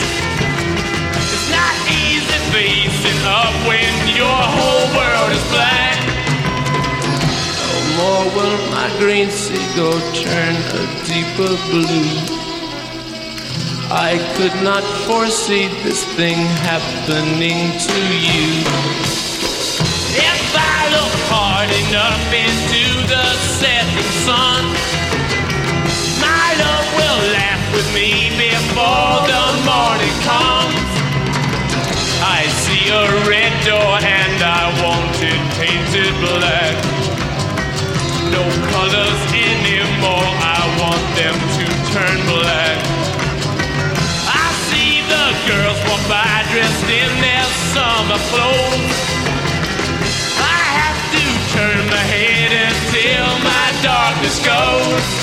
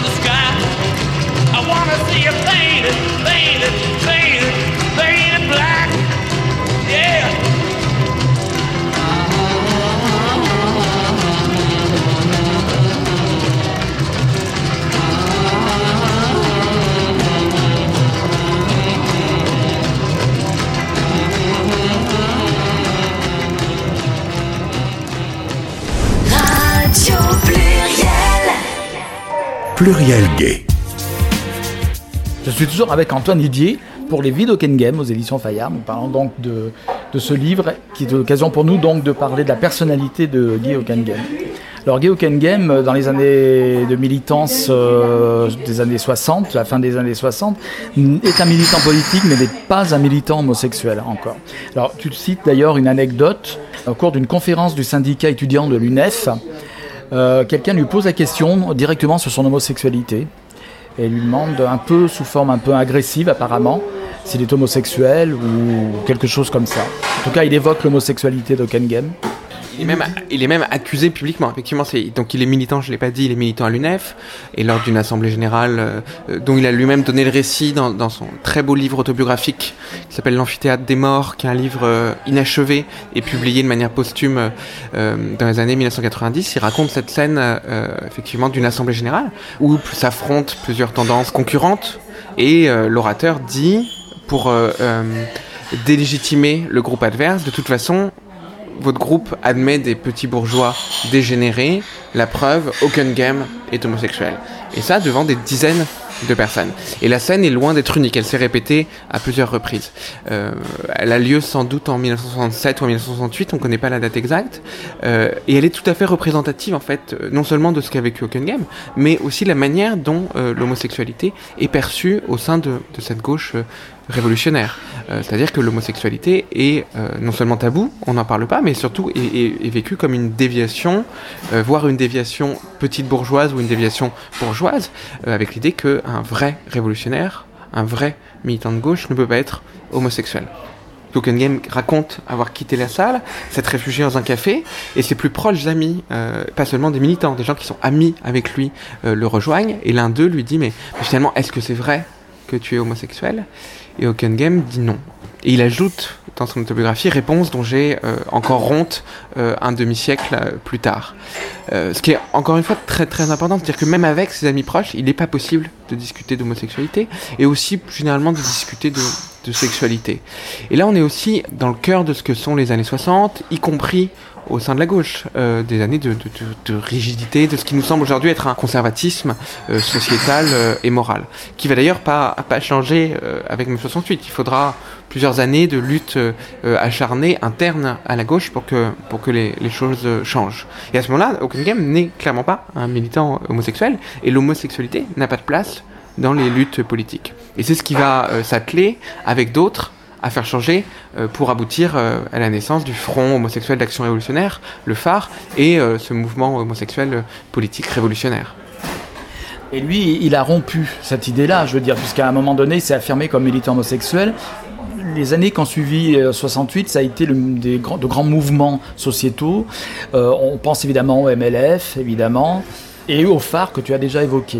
Alors justement par rapport au phare, on, on- on- on considère que le phare, c'est un peu euh, la naissance du mouvement du militantisme homosexuel moderne, un peu en opposition à ce qui existait déjà en France, puisque le militantisme homosexuel, on va dire, n'est pas né en 1970, il est bien avant, il existe depuis, on peut dire sous certaines formes depuis le 19e siècle. En quoi Game, lui, a participé à la création du phare, en fait? Alors c'est vrai que le, euh, avec et avec d'autres et avec le phare naît un mouvement homosexuel qui se veut politique, qui se veut radical et qui se veut révolutionnaire, c'est-à-dire un mouvement homosexuel euh, qui proclame que la sexualité et politique. Tu l'as rappelé, ce n'est pas le premier mouvement homosexuel euh, euh, français. Euh, un mouvement homosexuel fondamental et majeur, c'est Arcadie, qui est fondé dans les années d'après-guerre, en 1954, qui est le, seul mouvement homosexuel pendant très longtemps, et qui offre d'ailleurs un espace de résistance, on peut dire, de contre-culture, de culture homosexuelle fondamentale pour ses membres, en permettant déjà des publications à ces gens de se rencontrer, à l'affirmation d'une culture. Mais qui est un mouvement qui revendiquait ne, pas se mêler de, politique et même se maintenir en dehors de la politique. Euh, ce qu'il faut comprendre, c'est qu'Open Game, comme les, autres militants du phare, eux viennent avant tout de la politique révolutionnaire. Donc euh, pour eux, il s'agit bien d'intégrer la sexualité, l'homosexualité dans la politique et réciproquement d'intégrer la, politique dans la sexualité et l'homosexualité. Euh, certains d'entre eux sont passés par Arcadie et ne s'y sont pas reconnus, voire en ont été exclus, parce que précisément, il y a deux conceptions totalement, totalement antagonistes de la sexualité et de l'homosexualité. Open Game lui-même ne fait pas partie des fondateurs du phare. Le, phare est fondé début 1971, euh, avant tout par des femmes, euh, euh, féministes, lesbiennes, hétérosexuelles pour certaines d'entre elles, qui sont en grande majorité toutes passées par le mouvement féministe. Euh, le mouvement de libération des femmes, le MLF, a été fondé euh, euh, quelques mois plus tôt, à l'été 1970. Il y a quelqu'un qui s'appelle Namaskar Chantini, il y a Marie Jobonnet, il y a quelqu'un qui s'appelle Marise, et sa compagne Anne-Marie Forêt, qui sont les, les, les, fondatrices du phare, rejointes rapidement par Game et par d'autres garçons comme Laurent Dispo, comme Françoise Daubonne. ce mouvement-là apparaît euh, aussi parce que ces femmes vivent une, contradiction euh, euh, majeure, fondamentale en tout cas pour elles, c'est de se rendre compte que à la fois elles ont participé au mouvement féministe et qu'en même temps dans le mouvement féministe il, reste très difficile de parler d'homosexualité. et qu'au fond, si le mouvement féministe apporte une, rupture majeure, une révolution symbolique majeure, en permettant de politiser des questions personnelles, et surtout en, contestant euh, de manière radicale euh, le marxisme euh, et une certaine conception de la politique de gauche qui voudrait que les questions économiques priment et que les autres questions sont des questions secondaires. parce que en fait, ce qui, est, particulièrement fascinant, c'est de voir que les, premiers textes du mouvement féministe, comme les premiers textes du mouvement homosexuel, sont avant tout dirigés contre les militants gauchistes, euh, en leur disant en fait vous êtes des, euh, euh, machistes ou vous êtes des, homophobes. Le terme est anachronique parce que le terme homophobe n'est pas utilisé à l'époque, mais ces textes-là contestent les militants révolutionnaires et contestent la politique révolutionnaire qui relègue à une hypothétique transformation de la société l'amélioration de la condition de vie des femmes ou des homosexuels. Il y a un parallélisme très fort entre le mouvement homosexuel et le mouvement féministe. On peut même dire que le mouvement féministe c'est le, comment dire le, foyer où est né le, phare et lui a apporté même ces, éléments euh, doctrinaires, euh, idéologiques fondamentaux. Et en même temps, pour ces militantes féministes, il reste très difficile de parler d'homosexualité au sein du mouvement féministe, d'où la naissance euh, d'un groupe spécifique sur la question de l'homosexualité, qui se fait connaître début 1971 par des actions un peu de, de, perturbation, euh, euh je sais pas si on peut dire de, de happening, mais en tout cas de, de perturbation de conférences d'un médecin opposé à l'avortement, de euh, perturbation d'une émission de radio euh, consacrée à l'homosexualité, la célèbre émission de, de Ménie Grégoire. et c'est voilà ce groupe-là qui donne naissance au phare. Game les rejoint début 1971, alors que plusieurs actions ont déjà eu lieu et lui apporte peut-être une, euh, enfin sûrement même, une, une forme d'audience euh, euh, plus importante en mettant au service du phare un journal, un journal gauchiste, le journal Tout, qui est un journal qu'on appellerait Mao Spontex, c'est-à-dire Mao spontanéiste, donc ce qui renvoie à une, tendance très précise au sein de la gauche révolutionnaire, ce qui n'est pas forcément très important de, détailler là, je ne sais pas. Mais en tout cas, ce, journal est un des journaux les plus diffusé au sein de la gauche. Et Open Game propose de, rédiger un numéro sur l'homosexualité euh, qui va être, euh, qui va, qui n'est pas l'acte de naissance du phare, bien au contraire, mais qui lui donne une, une audience euh, majeure au sein de la gauche. Ce qui est amusant, c'est le vocabulaire de l'époque. On parle de sexualité bourgeoise, on parle des hétéroflics. Il y a quelques documents sonores audiovisuels qui existent où on voit dans des militants, des militantes employer ces termes. Quoi. C'est très amusant. C'est dommage que je crois qu'il n'y a pas de traces de, des interventions de Guy il me semble. Si, si, si, elles existent. Il y a une, une, une vidéo qui est faite par euh, Carole Roussopoulos, donc une cinéaste féministe euh, très importante de, de l'histoire et du féminisme et du cinéma expérimental, qui a fait une vidéo d'une vingtaine de minutes qui s'appelle Le Phare. Et on, on voit Hockenheim euh, parler à deux reprises. On, on le voit parler dans, dans la vidéo. Et c'est déjà, il est très impressionnant de le voir parler parce qu'il a un physique qui est très beau. Il a une chevelure euh, euh, frisée, euh, très abondante, une forme de grâce aussi quand, quand il parle. Euh, il est très séduisant. Et puis, euh, ses propos sont, sont aussi très intéressants parce que même il décrit toutes les difficultés qu'il a rencontrées au sein du gauchisme. Ce que, tu dis sur le, la sexualité bourgeoise est, est quelque chose d'important sur lequel j'ai- beaucoup insisté parce que c'est aussi ce qui m'a intéressé et c'est aussi ce, qui, est frappant quand, quand, quand on s'intéresse à, l'histoire du mouvement homosexuel, c'est qu'en en fait on est dans une histoire de la gauche, dans une histoire de la gauche de gauche, de la gauche radicale ou de la gauche révolutionnaire. Et c'est qu'à la fois le phare se constitue euh, contre cette gauche-là. Euh, et par exemple, les assemblées générales, euh, il il y a- le refus au phare de construire un mouvement politique organisé, euh, comme le marxisme en a produit des mouvements très centralisés, très hiérarchiques. D'où par exemple ces assemblées générales qui sont un bazar euh, parce qu'il n'y a, pas de chef, il n'y a pas d'autorité, parle qui veut parler. Euh, et ça, c'est contre, euh, contre la gauche. Et en même temps, euh, la gauche, le vocabulaire, la pensée de la gauche reste présent. On parle de bourgeois encore, euh, avec l'idée qu'il y aurait une sexualité bourgeoise et une sexualité non bourgeoise. On parle aussi de d'homosexuels conscients. Euh, les termes de conscience de classe renvoient comme ça au marxisme. Donc comme ça, il y y a tout un univers, tout un univers marxiste qui est particulièrement présent. Et le phare est très très éphémère. Ce qui est particulièrement frappant aussi, c'est que aujourd'hui dans le militantisme homosexuel, euh, le phare paraît être le mouvement euh, fondateur, mythique, voire mythologique, qui a eu un rôle euh, fondamental d'impulsion, de, quantité d'autres choses, et qui en même temps a duré quelques mois, puisque dès, la fin 1971, la majorité des femmes fondatrices ont quitté le phare, estimant que c'était les hommes qui avaient la parole, qu'on y discutait d'une sexualité euh, masculine et qu'il n'était pas possible d'y parler de la sexualité féminine, qu'on y reproduisait un certain nombre de mécanismes de domination euh, masculine, etc., etc. Donc effectivement, très tôt, très très tôt, il y a des tensions euh, très fortes. Je parlais du numéro tout de tout qui paraît fin avril 1971. Ce numéro-là est déjà critiqué par des féministes pour les conceptions de la sexualité qui s'y trouvent, et notamment l'idée que enfin la définition de la libération sexuelle, parce que le, phare appartient à ce qu'on appelle la libération sexuelle, euh, et finalement, il faut se demander qu'est-ce qu'être libéré sexuellement. Euh, pour les féministes, être libéré sexuellement, c'est s'affranchir des mécanismes de domination, la domination masculine euh, présente dans la société, euh, pour un certain nombre d'homosexuels hommes, être libérés, c'est simplement avoir la, la possibilité d'avoir la vie sexuelle que l'on veut et notamment de multiplier le plus grand nombre de partenaires, le plus grand nombre de pratiques, sans nécessairement critiquer euh, les rôles sexuels, les termes qu'on utilise ou la conception de la sexualité, le- sans forcément critiquer les rôles actifs-passifs et l'idée qu'il y aurait un dominé, un dominant, etc. etc. Et ces discussions-là vont être très vives euh, et provoquer très tôt des, des, des différends, des dissensus, voire des, des scissions au sein du, du mouvement homosexuel et du mouvement féministe. Le numéro 12 du magazine Tout, du 25 avril 1971, j'ai noté la date dans ton livre, euh, qui a d'ailleurs été interdit à la vente. On est dans les, on est dans, dans les années 60 euh, encore, donc il y a une censure, il y a un contrôle de la presse, il y a, un- enfin, c'est aussi ce ce qui nous apparaît euh, très lointain aujourd'hui, mais c'est aussi cette époque-là. Le numéro s'intitule d'ailleurs Libre disposition de notre corps. C'est un manifeste pour la libération du désir homosexuel. Si je ne me trompe, euh, bon, il y a beaucoup de militants du phare qui ont écrit, mais aussi Jean-Paul Sartre a écrit un article dans ce numéro.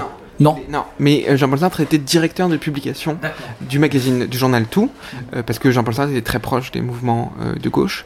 Euh, et donc, euh, Sartre avait été choisi comme directeur de publication de plusieurs journaux. Comme ça, dans le- quand les journaux euh, étaient poursuivis, étaient confisqués, la justice devait s'en prendre à Sartre. Or, euh, très- c'est plus difficile de s'en prendre à, à Jean-Paul Sartre que de s'en prendre à un militant anonyme. Et donc, c'est une action de, de protection des journaux et de soutien apporté par Sartre. Mais Sartre n'a pas écrit dans, dans ce numéro-là. Euh, il l'a vu, il l'a lu, puisque Open Game rapporte une discussion qu'il a eue avec Sartre au sujet de ce numéro, mais Sartre n'a pas écrit. Et en revanche, Game a-t-il écrit euh, un article dans ce, dans ce numéro? Plusieurs, oui. Euh, y compris l'édito, euh, par exemple, où il, euh, il l'édito est assez intéressant parce que il, il écrit qu'il s'agit de donner la parole à tout ce que la grande politique rejette. Euh, et c'est ce qui est très révélateur de ce qu'est le projet du, du phare et des mouvements qui lui sont proches, c'est de faire entrer dans la politique des sujets qui ne sont jusque-là pas considérés comme politiques. Et s'il y a une, leçon à, retenir de, cette période, c'est aussi ça, c'est que euh, ce qu'on appelle co- communément la politique euh, est un espace circonscrit euh, où il y a des sujets légitimes et des sujets non légitimes, considérés comme non politiques, non dignes de, considération politique. Et ce qui se passe après 68, c'est la contestation par un ensemble de mouvements de ces définitions de la politique. Et euh, ces mouvements disent mais euh, la sexualité est politique, le personnel est politique, mais aussi euh, la question des étrangers, la situation des étrangers est politique, l'écologie est politique, la situation de la jeunesse est politique. Et c'est comme ça un grand moment de, redéfinition de la politique. Alors moi, il y a quelque chose qui me plaît beaucoup dans les revendications de l'époque, c'est nous revendiquons notre statut de fléau social jusqu'à la mort de l'impérialisme. Pourquoi fléau social? Il faudrait rappeler qu'à l'époque, l'homosexualité était un fléau social. Oui, parce que c'est aussi ce qu'il faut dire, à la fois c'est une période de censure de la presse et c'est une période de répression de l'homosexualité. Euh, euh, alors, l'homosexualité n'est pas illégale en soi, euh, mais il y a deux articles du Code pénal qui répriment certains comportements homosexuels, et puis au-delà de ça, les pratiques policières et judiciaires arrêtent les homosexuels, la police descend régulièrement dans des bars, dans des boîtes, enfin il y il y a un contrôle judiciaire très fort et il y a des personnes condamnées en raison de leur pratique homosexuelle. Euh, un, des- un de ces deux euh, alinéas du code pénal avait été euh, introduit à la suite d'une loi de 1960 qui considérait l'homosexualité comme un fléau social. C'est l'amendement dit euh, Mirguet, parce qu'il a été introduit par Paul Mirguet, député gaulliste, me semble-t-il, en tout cas député de, de droite, qui dresse une liste de fléaux sociaux. Alors de mémoire, il doit y avoir l'alcoolisme, sans doute la prostitution, l'homosexualité et quelques-uns d'autres encore.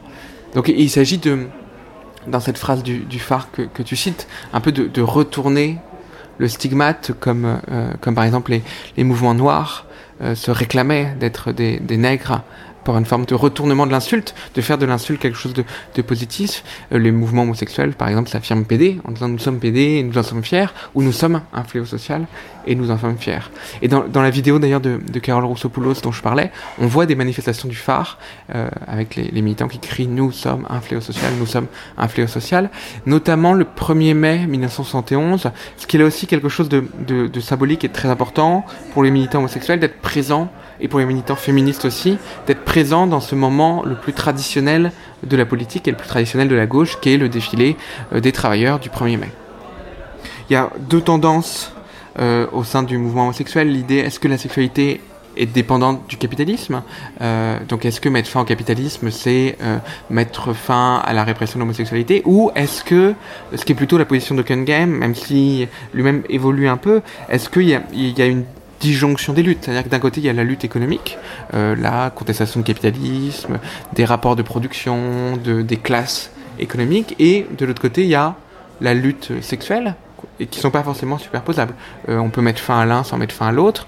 Euh, une société euh, débarrassée du capitalisme peut être particulièrement homophobe, de même que euh, un homosexuel peut être euh, un patron euh, exploiteur. Et Game introduit cette idée-là qui, je, crois, est, très importante, qu'il y a une superposition des clivages et il n'y a pas une seule lutte totale et il suffirait de euh, s'investir dans cette lutte pour euh, transformer entièrement la civilisation ou la société. Ce qui est d'ailleurs, si aussi Open Game euh, critique cette idée-là, c'est aussi parce que l'idée qu'il faut mettre fin au capitalisme pour mettre fin à toutes les formes de répression ou toutes les formes de, discrimination permet non seulement d'évacuer l'amélioration de la société à plus tard, mais permet aussi de faire une, pour le coup une hiérarchie des luttes, une idée qu'Open Game a, a, beaucoup contestée. Et l'idée donc, bah, c'est vraiment le capitalisme et l'économie qui est le plus important, et le reste euh, vient après peut-être aussi un, juste une parenthèse, mais, mais que, puisqu'on parlait de, fléau social, cette répression de l'homosexualité ne disparaît que euh, qu'en deux temps, à la fin des années 70, enfin en 1980, et surtout en 1981-1982, à la suite de l'élection de, François Mitterrand à la présidence de la République. Euh, donc, euh... Tu disais que Jean-Paul Sartre avait influencé, il avait lu tout Sartre, dira, et avait énormément influencé la pensée de Guy Hockenheim. Mais pas seulement. Guy Hockenheim a eu d'autres mentors, si j'ose dire, et parmi eux, euh, un dont il faut parler, même si ça sent un peu le soufre toujours quand on en parle, c'est René Scherer. Alors, René Scherer est une personnalité majeure, non seulement de la vie d'Hockenheim, mais aussi, je pense, de, l'histoire intellectuelle du XXe siècle. René Scherer est né euh, dans les années 1920. Euh, il est lui-même normalien, agrégé de philosophie, euh, quelqu'un de très érudit. Et surtout, il est euh, enseignant de philosophie au lycée Henri IV au début des années 60. et il est le professeur de Guy Hockenheim. Et de, des liens se nouent entre le, professeur et l'élève, des liens sentimentaux, amoureux, sexuels. Et René Scherer sera le, premier amant de Guy sera aussi son mentor. Euh, ils resteront proches jusqu'à la, mort de, de Guggenheim. Ils écriront des livres ensemble, ils, auront toute une vie euh, commune. Surtout, Hockenheim a écrit que, que René Scherer lui, avait tout appris euh, le sexe, la philosophie et la politique, qui est un peu le, le triptyque de la vie de Hockenheim la philosophie, la politique, la sexualité.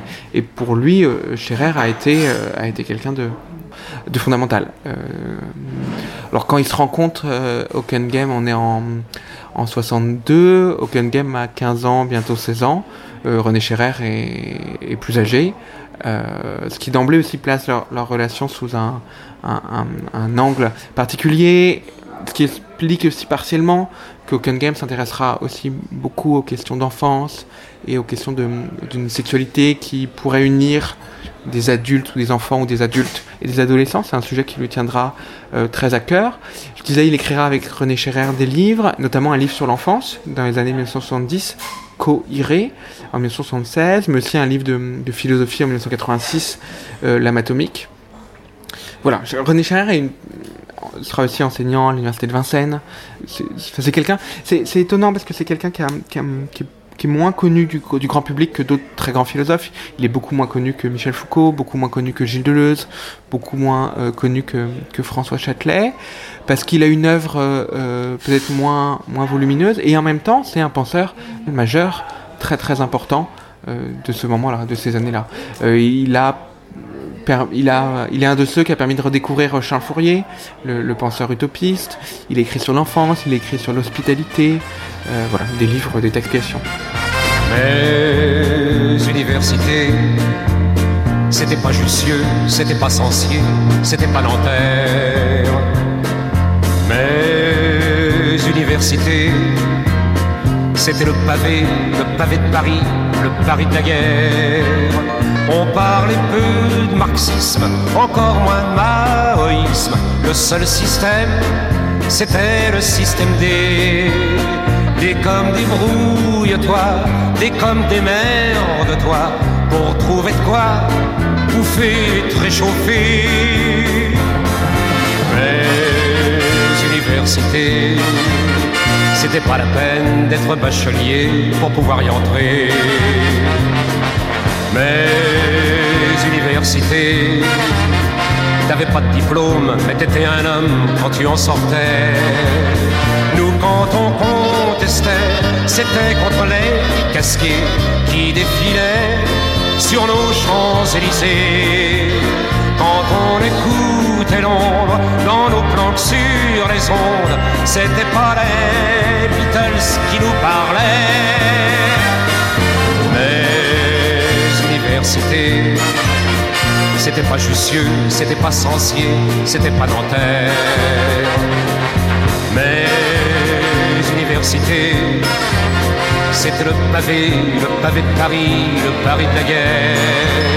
Pourtant on tenait le coup, bien des fois entre nous, on rigolait comme avant ou après. Mais quand ça tournait mal, fallait garder le moral, pas de cam pour oublier. Mais université, c'était mes printemps, pas toujours marrant, mais c'était le bon temps. Mes universités, si j'en ai bavé, je me ferai pas prier pour y retourner. Bien sûr, le monde a changé, tout ça c'est du passé, mais ce passé, faut pas vous étonner. Il est tellement présent qu'on ne comprend plus maintenant ce qui ne tourne pas rond dans vos universités.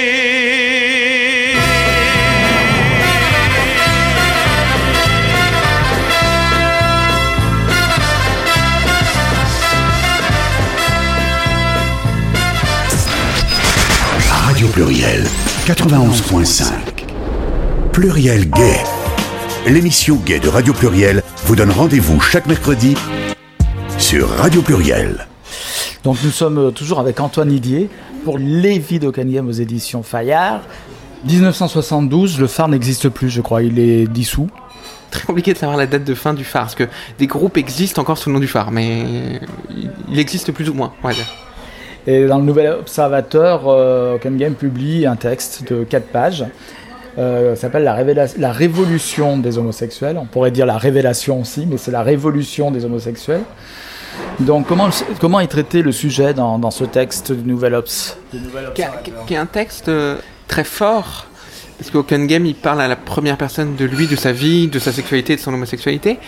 Dans Nouvel Observateur, qui est un magazine euh, grand public, un magazine de, de centre, hebdomadaire de, de centre-gauche, qui est lu par des dizaines de milliers de personnes euh, chaque semaine. Et c'est un visage découvert, il y a une photo de lui, il raconte sa vie, et surtout il parle de sa sexualité. Donc c'est un, vrai euh, choc aussi dans la France euh, du début des années 70.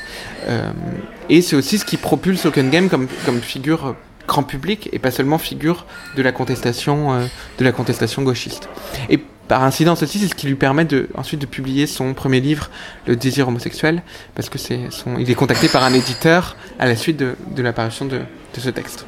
C'est un- un livre très, très important parce qu'en fait, Open Game se propose de, un peu de, de démonter, si je puis dire, euh, la manière dont la société a constitué l'homosexualité. C'est-à-dire pourquoi la société choisit de considérer certains comportements comme des comportements homosexuels, pourquoi ce, terme, cette, notion existe, et surtout comment euh, ces termes sont connotés euh, négativement.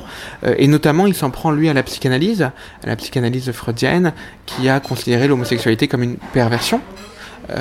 Et cette idée qui a été reprise dans tout- tous les écrits psychanalytiques à la, suite de Freud et qui ensuite a, infusé euh, dans la société de manière générale. Euh, donc en ça, c'est un livre, un livre, euh, oui, fond- fondamental des études sur la sexualité, ce qu'on appelle la théorie queer aussi. Il y a aussi le concept de crime social qui est important aussi chez euh, Guy Hockenheim. L'homosexualité comme crime social. Dans, dans ce sens, il se rapprocherait un petit peu de, de Jean Genet. Il y a l'homosexuel militant qui veut l'uniformisation de l'âge légal, par exemple, pour tout le monde, etc. Mais il est aussi euh, attiré par ce côté un peu euh, obscur de, de la force, je dirais. Ce côté un petit peu homosexualité en tant que crime criminel, le criminel homosexuel, la personne qui est toujours en marge, qui n'est pas intégrée pleinement à la société, etc. Disons qu'il y, y a des déplacements dans la pensée d'Open Game très importants sur la sexualité. Déjà, il y a- une forme de, pensée euh, stratégique chez lui, avec l'idée qu'une affirmation politique doit être là pour contester quelque chose. Et donc, dans, dans- dans toute sa trajectoire, il y a une recherche de la contestation et de la position subversive. Et la subversion, ça consiste à déplacer les choses, à faire que, une fois que la subversion a eu lieu, les choses ne sont plus tout à fait les mêmes. Alors, du coup, quand l'homosexualité n'a pas le droit de citer, pour lui, c'est très important d'affirmer son homosexualité, de contribuer à créer un mouvement homosexuel, euh, de revendiquer l'homosexualité comme une position politique. Et en même temps, dès le moment où l'homosexualité est reconnue, l'existence d'une homosexualité politique est admise, lui ne se satisfait pas de cette position-là, et du coup, à, ce moment-là, euh, va critiquer la revendication de l'homosexualité en disant finalement que euh, l'homosexualité est une invention de la psychanalyse, une invention de la psychiatrie, que se dire homosexuel, c'est aussi euh, du coup faire sien les termes de l'ennemi, et donc c'est accepter cette entreprise de normalisation des comportements sexuels. Et du coup, il y aura ce balancement euh, qui jamais aucune conception l'emportera euh, l'une sur l'autre, mais c'est un peu les deux tensions euh, ou les deux pôles entre lesquels ces positions euh, évoluent. Et par ailleurs, c'est vrai, il y a l'idée d'une homosexualité intimement liée à la contestation sociale. Euh, l'idée que l'homosexuel est rejeté par la société comme un marginal, euh, comme un pestiféré, et que du coup, ça donne euh, à l'homosexuel une position spécifique qui est de, de, de contester la société.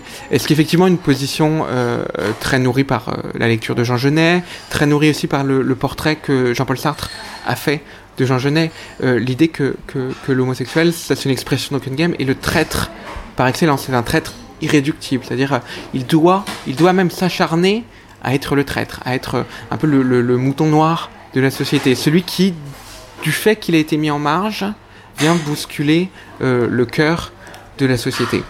Ce qui est une position d'ailleurs contestable selon, selon si elle est une position euh, euh, normat normative ou, ou éthique. Ça fait que on peut se dire oui, du, fait de notre sexualité, il y a une forme de lucidité à avoir sur les, les rapports sociaux, les rapports de domination qui obligent à une forme de, position contestataire.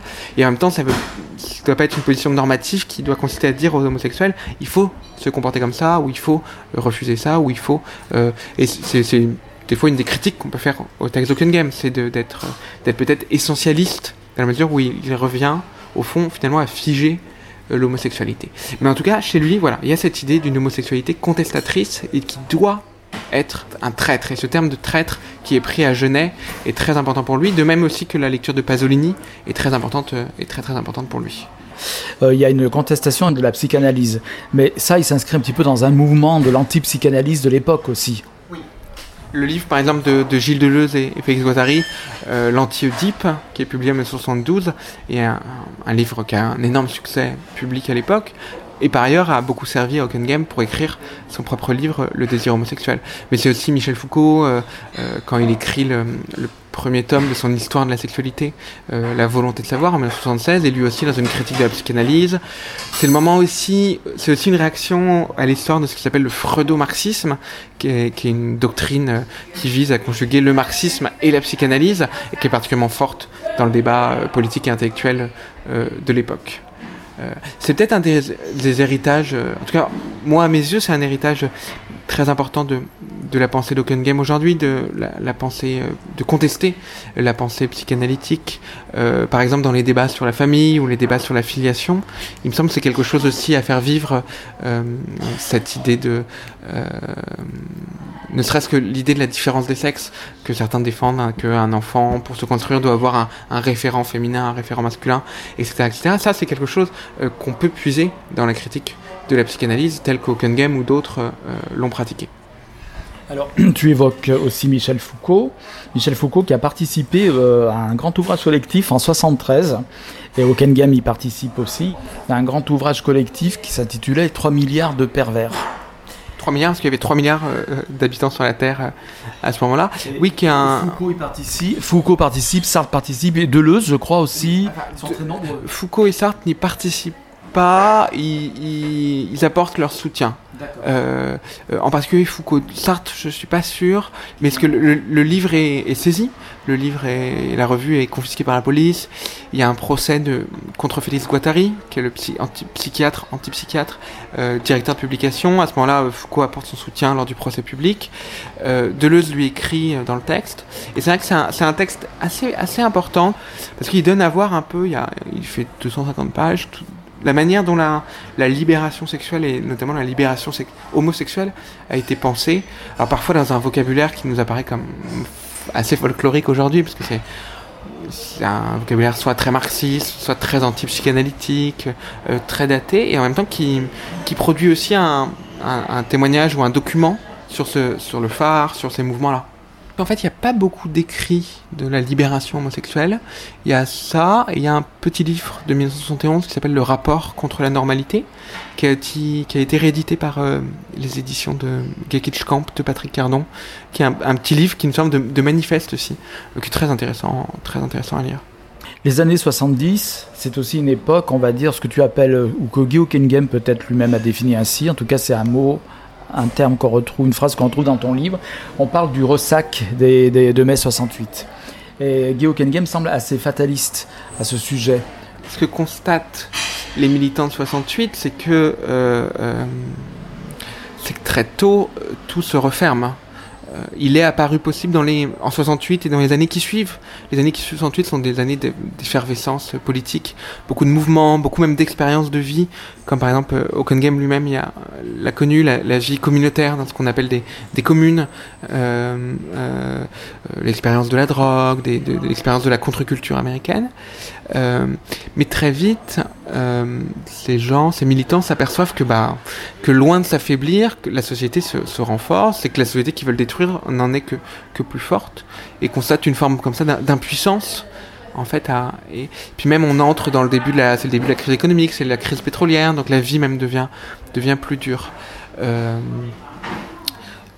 euh, mais c'est- vécu à telle manière si forte qu'il y a de très nombreux suicides, euh, il y a des dépressions, et Hockenheim s'interroge euh, comment faire, comment, réussir à dépasser euh, ce moment-là. Et lui proclame en fait très tôt finalement la fin de mai 68 en disant bah voilà c'est fini, on, a compris qu'on n'y arriverait pas comme ça, euh, essayons d'échapper à cette dureté et de, de passer à autre chose. Et notamment lui défend, enfin je sais pas s'il le défend, mais il donne à voir aussi le fait que euh, ça ne sert pas nécessairement de, vivre en marge et de se couper totalement de la société, qui est un débat aussi euh, euh, très vif à l'époque. Est-ce qu'il faut refuser totalement la société ou est-ce que euh, il faut malgré tout accepter de se conformer à ces institutions Il donne aussi à voir ce qui sera une constante dans sa trajectoire, le fait que en fait très tôt apparaît la figure de l'ancien 68 art euh, dans le journalisme, dans la littérature, dans l'édition, euh, et qu'au fond il y a des gens qui ont vécu mai 68 et qui qui s'en servent dans le sens où avoir été militant politique leur donne un certain capital social pour euh, écrire des livres, pour enseigner, euh, et lui-même, euh, il est très lucide, lui-même en fait partie. Le 68 lui a permis de devenir un peu une, une figure du monde intellectuel, qui peut publier des livres, qui peut écrire dans les journaux, qui peut enseigner à l'université. Et voilà, il décrit ça sociologiquement de manière assez, assez forte et assez intéressante aussi, parce qu'on voit que très tôt, ces questions-là se sont posées de qu'est-ce qu'on devient quand on a été un militant politique Qu'est-ce qu'on devient en 1972, en 1973 Qu'est-ce qu'on fait maintenant? Qu'est-ce qui reste comme alternative? Qui est un problème qui guette un peu tout- toute personne investie dans un mouvement politique de manière intense. Euh, les mouvements euh, euh, échouent plus qu'ils ne réussissent, on peut dire. Enfin, justement, ça dépend qu'est-ce qu'on appelle échouer, qu'est-ce qu'on appelle réussir, mais mouvement politique n'accepte pas, n'obtient pas toutes ces revendications, voire euh, n'obtient pas, n'obtient rien du tout par rapport à, ce qu'il voulait. Et, et comment soi-même, quand on y croit, comment on fait pour survivre et comment on fait pour pour dépasser euh, pour dépasser cet échec? Je crois une question, hélas, encore très vive aujourd'hui. De bah, qu'est-ce qu'on, il y a eu un mouvement social de plusieurs semaines. euh, on a été dans la rue, on a fait grève. Bah, tant pis, on n'a pas réussi, on n'a pas obtenu ce qu'on attendait, et on doit reprendre le travail, et, on n'a pas gagné. Bah, comment on réussit à surmonter ça? Euh, Et Game essaie un peu d'a- d'affronter euh, ces questions-là, en disant, bah, en plaidant pour passer à autre chose. Euh, ce qui est simplement aussi une manière d'échapper à la, à la dépression, à l'alcoolisme. Euh, dans le sens, quand, quand on regarde beaucoup de, de trajectoires de gens qui ont fait 68, on, on observe que c'est... euh, par exemple, je commente le, livre d'Olivier Rollin, euh, Tigre de papier, qui donne aussi à voir cet, effondrement de, militants. Et on voit que la question n'a pas été, du tout été seulement une question pour Game, mais une question pour la majorité des gens qui ont vécu ces années-là. Certains partent en voyage au bout du monde, euh, certains se, se marginalisent, d'autres ont une forme de cynisme total et se, se dans, l'édition ou dans l'écriture à succès. voilà. On, voit dans ton livre en tout cas qu'à l'époque il est très entouré. Il a une vie sociale qui est très dense, indépendamment aussi de son travail, puisque désormais il travaille. Il est chargé de cours philosophie à l'université de Vincennes. qui est une émanation de mai 68. Euh, il est à l'époque aussi devient journaliste à Libération, il faut le, noter, ce qui est très important. Euh, D'ailleurs, dans ton livre, tu, écris, tu décris les rapports plus que tendus qu'il est avec le Serge Julie, fameux Serge Julie, directeur publication de Libération. Tu le décris aussi dans un contexte social très important où il est entouré de beaucoup de personnes importantes de l'époque, écrivains, philosophes, etc. On, parmi ses amis, pour son entourage proche, on, compte Copy, Michel Cressol, Gabriel toujours- René Scherer, toujours lui, et aussi Lionel Soukaz, avec lequel il a ouvert le volet cinéma. Il se trouve que Lionel Soukaz, euh, je l'ai interviewé il y a quelques années aussi, au sujet donc, du film Rasdep, qu'il a donc réalisé avec euh, Guy Hockenheim. On est d'accord. Donc il est dans une époque là où soudain euh, sa, sa personne semble se, se, se briser en mille, plusieurs personnalités. On, on sent aussi que c'est l'écrivain aussi qui commence à émerger à cette époque. Il y a- une espèce d'effervescence. le- Tu m'interrogeais au début sur ce titre Lévi au pluriel. C'est aussi ça montrer comment euh, il investit différents, différents espaces euh, littéraires, culturels. Euh, je crois que tu as bien résumé effectivement ce qu'est sa vie à ce moment-là, c'est-à-dire euh, des interventions euh, littéraires, des interventions intellectuelles, le journalisme. En même temps, il y a aussi une préoccupation très triviale qui est de gagner sa vie à l'époque. Mais oui, pour lui, la poursuite, en fait, il cesse assez tôt d'être un militant politique et, lui devient un intellectuel, un écrivain lié. Tu, tu, mentionnais Copy, qui est effectivement quelqu'un un peu oublié aujourd'hui, mais qui est un dessinateur, auteur de pièces de théâtre, euh, ouvertement homosexuel, euh, argentin, qui vit à Paris, qui fait partie de ce qu'on a appelé les Argentins de Paris. Michel Cressol, qui est journaliste à Libération, Lionel Soukas, qui est un ami très proche euh, de, de Hockenheim, et qui est une figure aussi du, cinéma euh, expérimental. Oui, ça appartient à un ensemble d'un- d'une de dynamique culturelle, on, peut dire. je ne sais pas si contre-culturel, en tout cas culturel est le, terme juste, qui, qui s'inscrit dans cette durée de, de mai 68. À la lecture de ton livre aussi, on découvre euh, à cette époque un Guy Hockenheim euh, pas toujours sympathique en fait, notamment vis-à-vis même de ses amis qu'il dé- qui, qui le décrit au vitriol à travers certains de, de ses écrits. C'est vrai que Guy Hockenheim a, a quelque chose de- du, du pamphlétaire en fait. Il y, a, il y a Euh, même un côté arrogant chez lui, non? Il y a un peu l'arrogance du pamphlétaire justement. Oui. Euh, Il y a deux choses. Il y a peut-être une arrogance qui est peut-être due aussi à sa, à sa position sociale, une arrogance de, de bourgeois. De, de- euh, c'est possible. Euh, Enfin, c'est l'hypothèse que, que je fais. Peut-être aussi une arrogance due à la, au brimade qu'il a subi en raison de son homosexualité euh, dans les mouvements politiques. Et aussi ce côté pamphlétaire. Le, le pamphlétaire est un peu un, un type particulier de la, la vie culturelle. C'est pas le, le pamphlétaire est pas le philosophe. Le pamphlétaire est quelqu'un qui euh, fait feu de tout bois, qui n'hésite pas à, à attaquer sur le physique, qui n'hésite pas à caricaturer, y compris ses propres amis, sans souci de, se fâcher.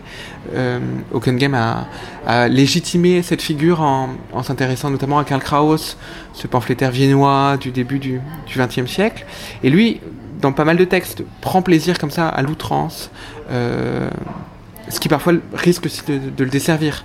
Euh, D'ailleurs, c'est une, question, enfin un débat qu'on peut avoir, est-ce que le pamphlet est bon, excessif ou pas? En tout cas, lui s'inscrit clairement dans ce registre d'écriture, euh, Un, registre qui va se confirmer aussi à travers ses ouvrages littéraires, puisque à travers certains personnages, il décrit des personnages qui se des, des personnes vivantes, réelles de son entourage, qui se reconnaissent parfaitement.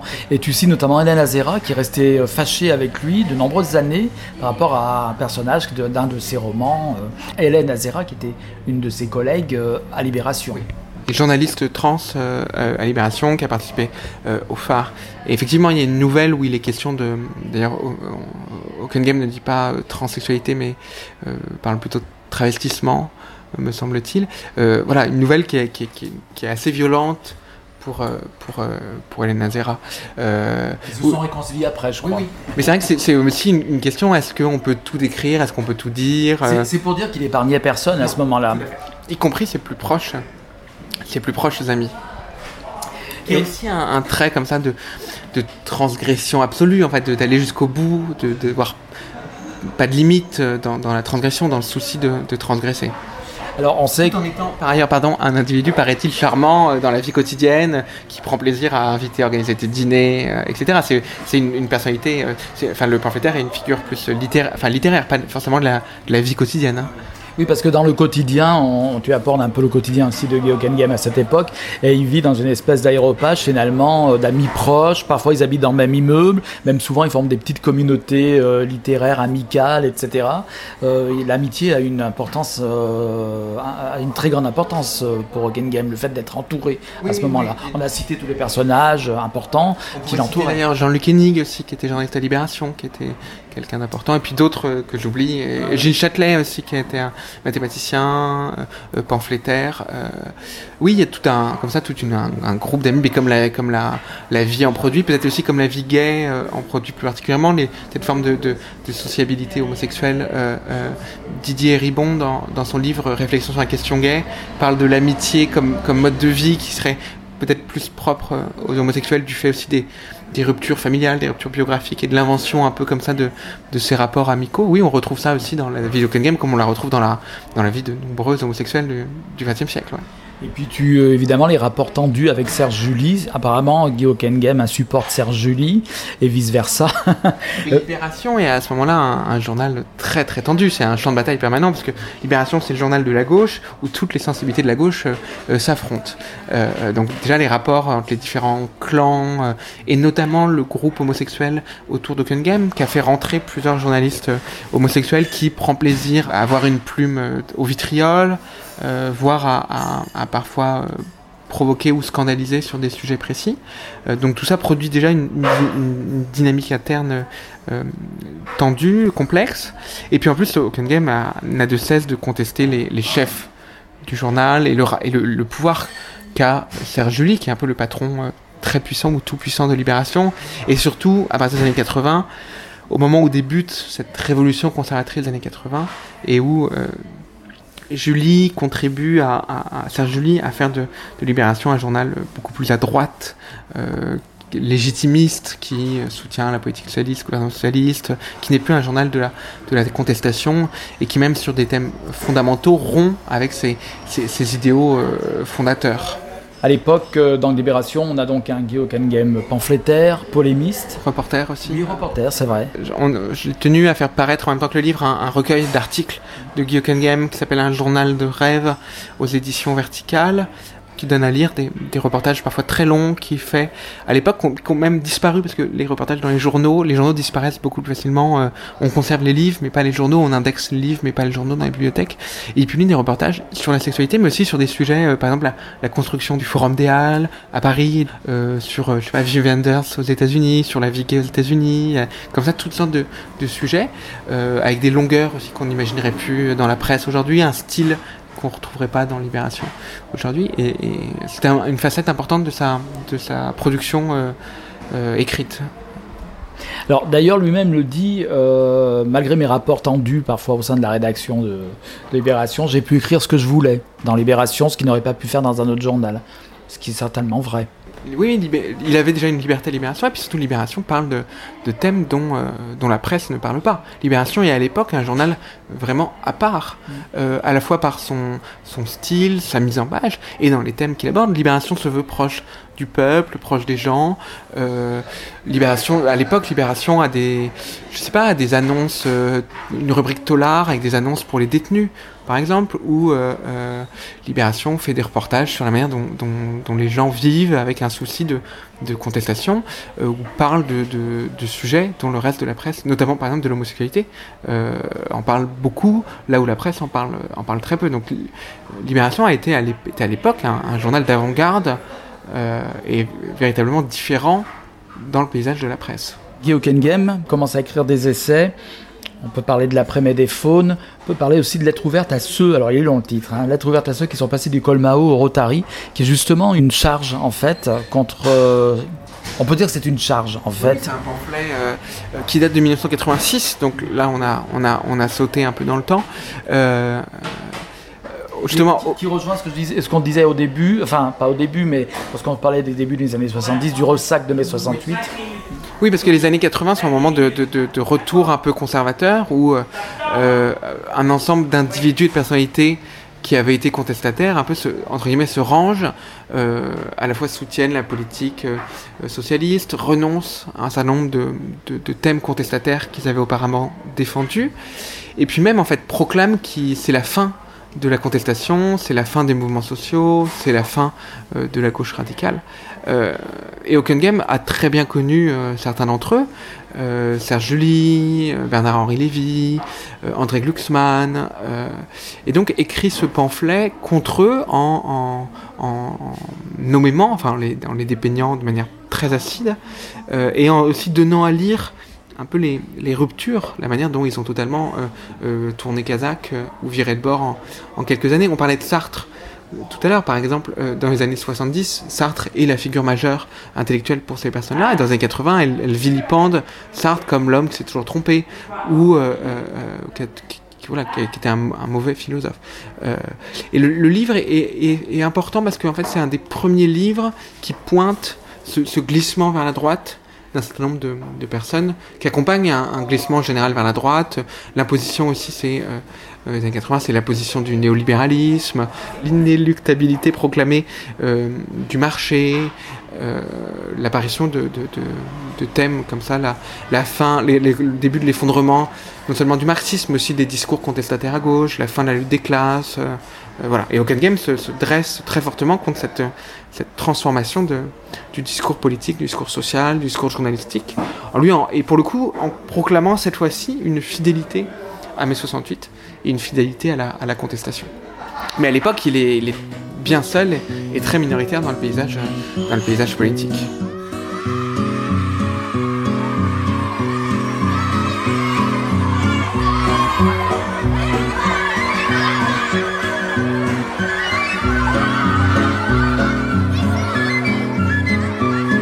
Enfants sont magiciens, leurs maisons sont roses et bleues, leurs usines sont des jardins, et leurs parents sont heureux. Dans leur boîte à chaussures, y a pas qu'un petit mouton, la nature, les quatre saisons, les chemins de l'aventure, on s'en va.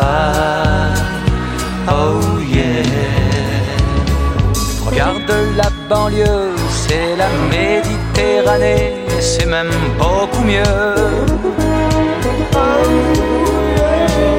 Regarde Paris, on dirait bien l'Italie. Enfin, si tu veux, quand je ferme les yeux,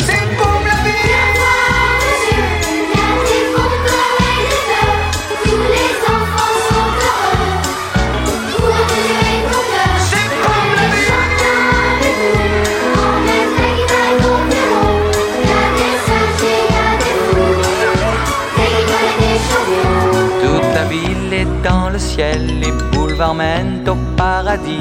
Sur le toit de leur maison, les gens chantent des chansons. Et c'est champagne pour tout le monde. Y a des clochards en gibus. Laurel et Hardy sont fous. Ils ont piqué un autobus. On s'en va. Oh yeah. Regarde la banlieue, on dirait bien Hollywood et c'est merveilleux.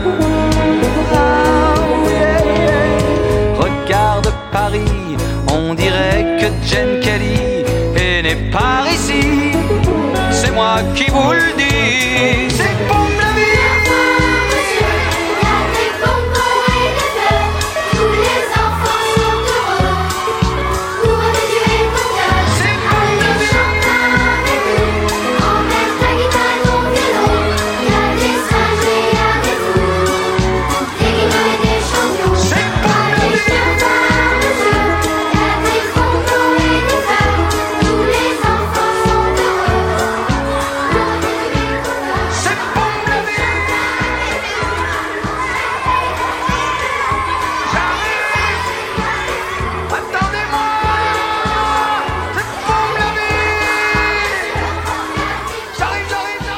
Pluriel Gay, la seule émission LGBT sur Lyon et sa région. Chaque mercredi sur Radio Pluriel. Donc toujours avec Antoine Didier pour son livre Les vies d'Oken Game. On arrive donc à la période euh, de, la, de la Game, la dernière période je dirais, euh, où il est reconnu comme écrivain en tout cas. On a parlé de ses essais, donc l'après-mai des faunes, encore référence à mai 68, on vient de parler de la lettre ouverte, mais il écrit aussi des romans désormais. Alors, euh, est-ce que par exemple L'amour en relief peut être classé dans la catégorie roman de Guy Hockengame Oui, c'est vrai que c'est aussi c'est une dimension d'ailleurs qu'on on a globalement Game a longtemps été oublié de la vie culturelle française euh, et on a oublié même si, davantage certains aspects de sa personnalité que d'autres. On se souvient que c'est un militant homosexuel on se souvient que c'était un, un militant politique. On se souvient moins qu'il a été romancier et romancier euh, à succès. C'est-à-dire dans les années 80, il écrit, il publie euh, des romans euh, et des romans très populaires qui ont un, grand succès public. il y a de nombreuses ventes, il y a un grand succès critique et il est même lui-même sélectionné pour le prix Goncourt deux fois, ce qui est un peu la, une forme de consécration dans la vie littéraire.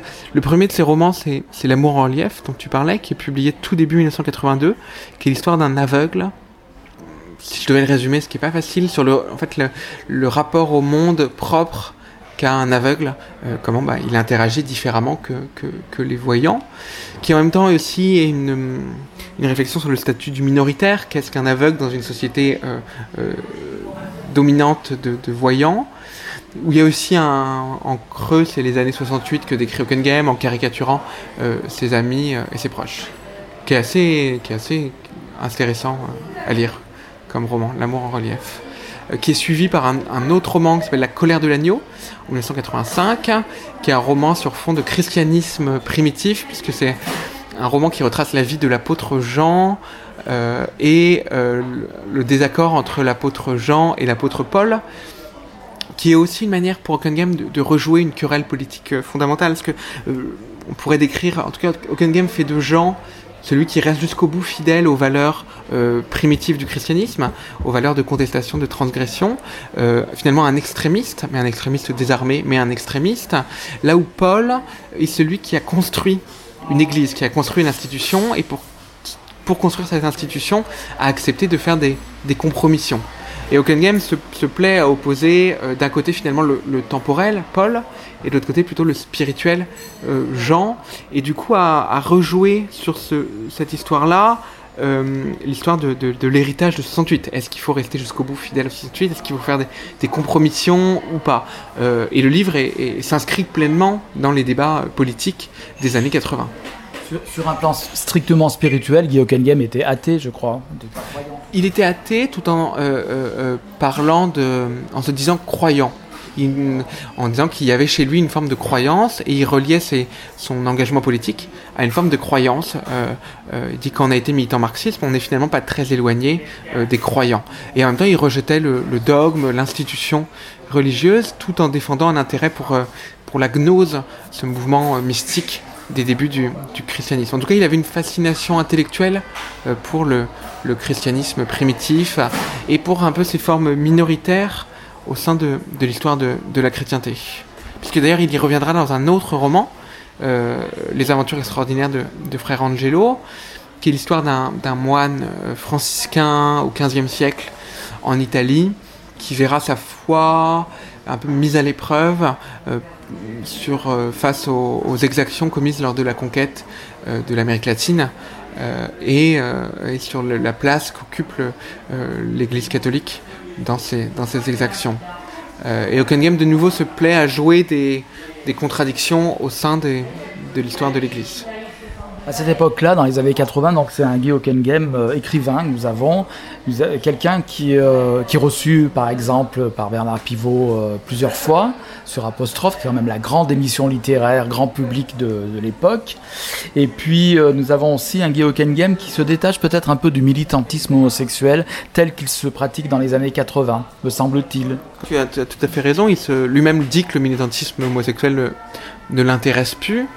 Euh, en même temps, il, même c'est plus principalement ses thèmes d'intervention, euh, comme s'il avait dit tout ce qu'il avait à dire sur le sujet.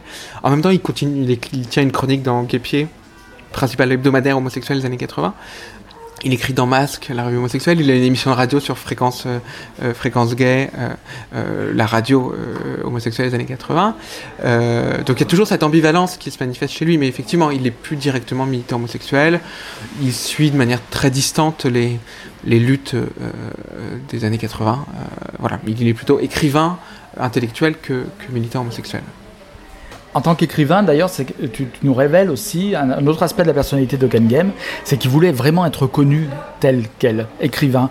Et euh, même, euh, il, non seulement il ambitionnait être reconnu par le monde de la littérature, il rêvait d'avoir le. Enfin, en tout cas, il espérait avoir le Goncourt. Il était en lice, euh, y compris jusqu'au au dernier tour en 1987 pour son roman Ève. Euh, après, il- à la fois, il était membre du monde littéraire, il en était non plus pas dupe, parce que dans ce roman Ève, il y a un, portrait très satirique aussi du, du monde littéraire et de, de toutes ses bassesses. Euh, donc, il en était partie prenante, voilà, en étant en même temps lucide, euh, euh, mais comme quelqu'un qui publie, qui sait que pour être publié, il faut faire le jeu des maisons d'édition, faire le jeu de la critique, donc il faut, faut se prêter comme ça à des, à des fonctionnements qui sont pas toujours très, très, très reluisants ou, ou très satisfaisants sur un plan moral ou, sur un plan éthique. 1985, c'est aussi l'année où Guy Hockenheim est diagnostiqué du sida. C'était l'époque, l'époque avant l'arrivée des traitements. Donc à l'époque, euh, diagnostiqué du sida, c'est une condamnation à mort. Alors je suppose que ces derniers romans en sont... euh, le, sida a une place quand même dans l'écriture de, Ken Game, de façon directe ou indirecte. Dans ses derniers romans comme Ève, Les voyages et aventures extraordinaires de Fran Angelo, parce qu'il les écrit alors qu'il est très malade parfois. Il les écrit, il est hospitalisé. Oui, en fait, donc il, se découvre malade du sida en, en 1985 et, et très rapidement est, gravement malade, comme c'est le cas de, beaucoup d'homosexuels ou, ou de hétérosexuels d'ailleurs euh, euh, contaminés à l'époque. Euh, les traitements arrivent en 87, c'est l'arrivée de, de l'AZT. et Hockenheim lui-même est soigné à l'AZT, mais qui a un traitement qui, qui agit à court terme, enfin qui, qui permet d'aller mieux, une rémission euh, sur le coup, et puis qui, qui après n'est plus, effi- n'est plus Il fait partie du groupe des 64 cobayes qui ont euh, donc euh, qui ont expérimenté la ZT lorsqu'elle est arrivée en France en 87. Effectivement. Voilà. Et, mais, mais en même temps, il traverse de, de- de- de très fortes souffrances, qui décrit partiellement dans, dans Ève, ce roman de 87, qui est un, un roman étrange parce que c'est c'est avant tout un, peu un roman de science-fiction, d'aventure, un roman policier, mais dont le héros est un écrivain homosexuel quarantenaire vivant à Paris qui présente un certain nombre de, de, de- de- de similitudes avec, euh, avec son auteur et on n'a pas besoin de connaître euh, la vie privée de l'auteur pour avoir conscience de ces similitudes. Et cet écrivain se découvre euh, une maladie qui est euh, le LAV, LAV, qui était le premier nom porté par le, sida à l'époque. Et euh, Hockenheim décrit les, souffrances, l'hospitalisation de cette personne euh, qui est malade euh, et toute l'horreur de, de l'hôpital, des examens, de, la certitude de mourir très prochainement, de l'impuissance de la médecine. Euh, donc c'est un livre très, touchant, très poignant de, ce point de vue-là, qui en même temps entraîne des réactions compliquées parce que euh, aussitôt Hockenheim est interrogé pour savoir s'il a le sida ou pas, ce qui révèle aussi bien le- l'ambiance de l'époque, une forme de, de, de, pression à l'aveu. Il refuse de répondre à la question en fait. Interrogé, refuse de, répondre en disant même que c'est une- c'est policier en fait, c'est une pratique policière inquisitoriale de- d'exiger de, quelqu'un qui, qui se prononce euh, sur sa propre, son propre rapport euh, à la maladie, là où d'autres, euh, comme l'écrivain Jean-Paul Aron par exemple, lui publie un texte en disant mon sida, euh, et qui est une option tout à fait opposée à celle que choisit euh, Hockenheim. Et en même temps, le livre est aussi une manière d'essayer de parler du sida, euh, le livre d'Hockenheim, Eve, de parler du sida du- d'une autre manière, en fait, en insistant sur la, souffrance du malade, en insistant sur... euh, euh, donc voilà, c'est un, des premiers romans, un des premiers romans euh, qui parle du sida dans les, dans les années 80, et qui est intimement lié à, ce que traverse Hockenheim à ce moment-là. Alors, euh, Guy Hockenheim, euh, l'aveu de ses amis, évidemment, a été très marqué par le sida à la fin, dans les derniers mois de sa vie, puisque à l'époque, les personnes portaient les stigmates de la maladie et n'étaient plus que Londres lui-même. Guy Hockenheim est, est mort en quelle année? En 1988. Il meurt le 28 août 1988. Euh, voilà, après, il était sombré dans le coma, d'après ses proches. Euh, à 41 ans, même avant ses 42 ans. Euh, après, voilà, des mois de, très forte souffrance. Jusqu'au bout, il a, écrit. Il termine euh, à l'hôpital. Il termine peu avant d'être hospitalisé son dernier livre. Enfin, son avant-dernier livre, du coup, les, aventures extraordinaires de, Frère Angelo, qui paraît le 30 août, deux jours après sa mort. Et il entame l'écriture d'un nouveau livre autobiographique, L'amphithéâtre des morts, inachevé, donc qui paraîtra de manière posthume en 1994, euh, qui est aussi très beau parce que le héros du livre est quelqu'un qui a survécu au sida et c'est un peu l'ultime combat d'Ockengame par l'écriture et par la littérature de, de s'imaginer survivant à la maladie et de- d'être d'être plus fort euh, que la maladie. Est-ce que la personnalité euh, de d'Ockengame a eu une influence majeure, à ton avis, sur euh, le militantisme homosexuel tel qu'il s'est déroulé Ou est-ce qu'il a juste été un élément de ce militantisme Ou est-ce qu'il a eu une place majeure, prédominante, à ton avis?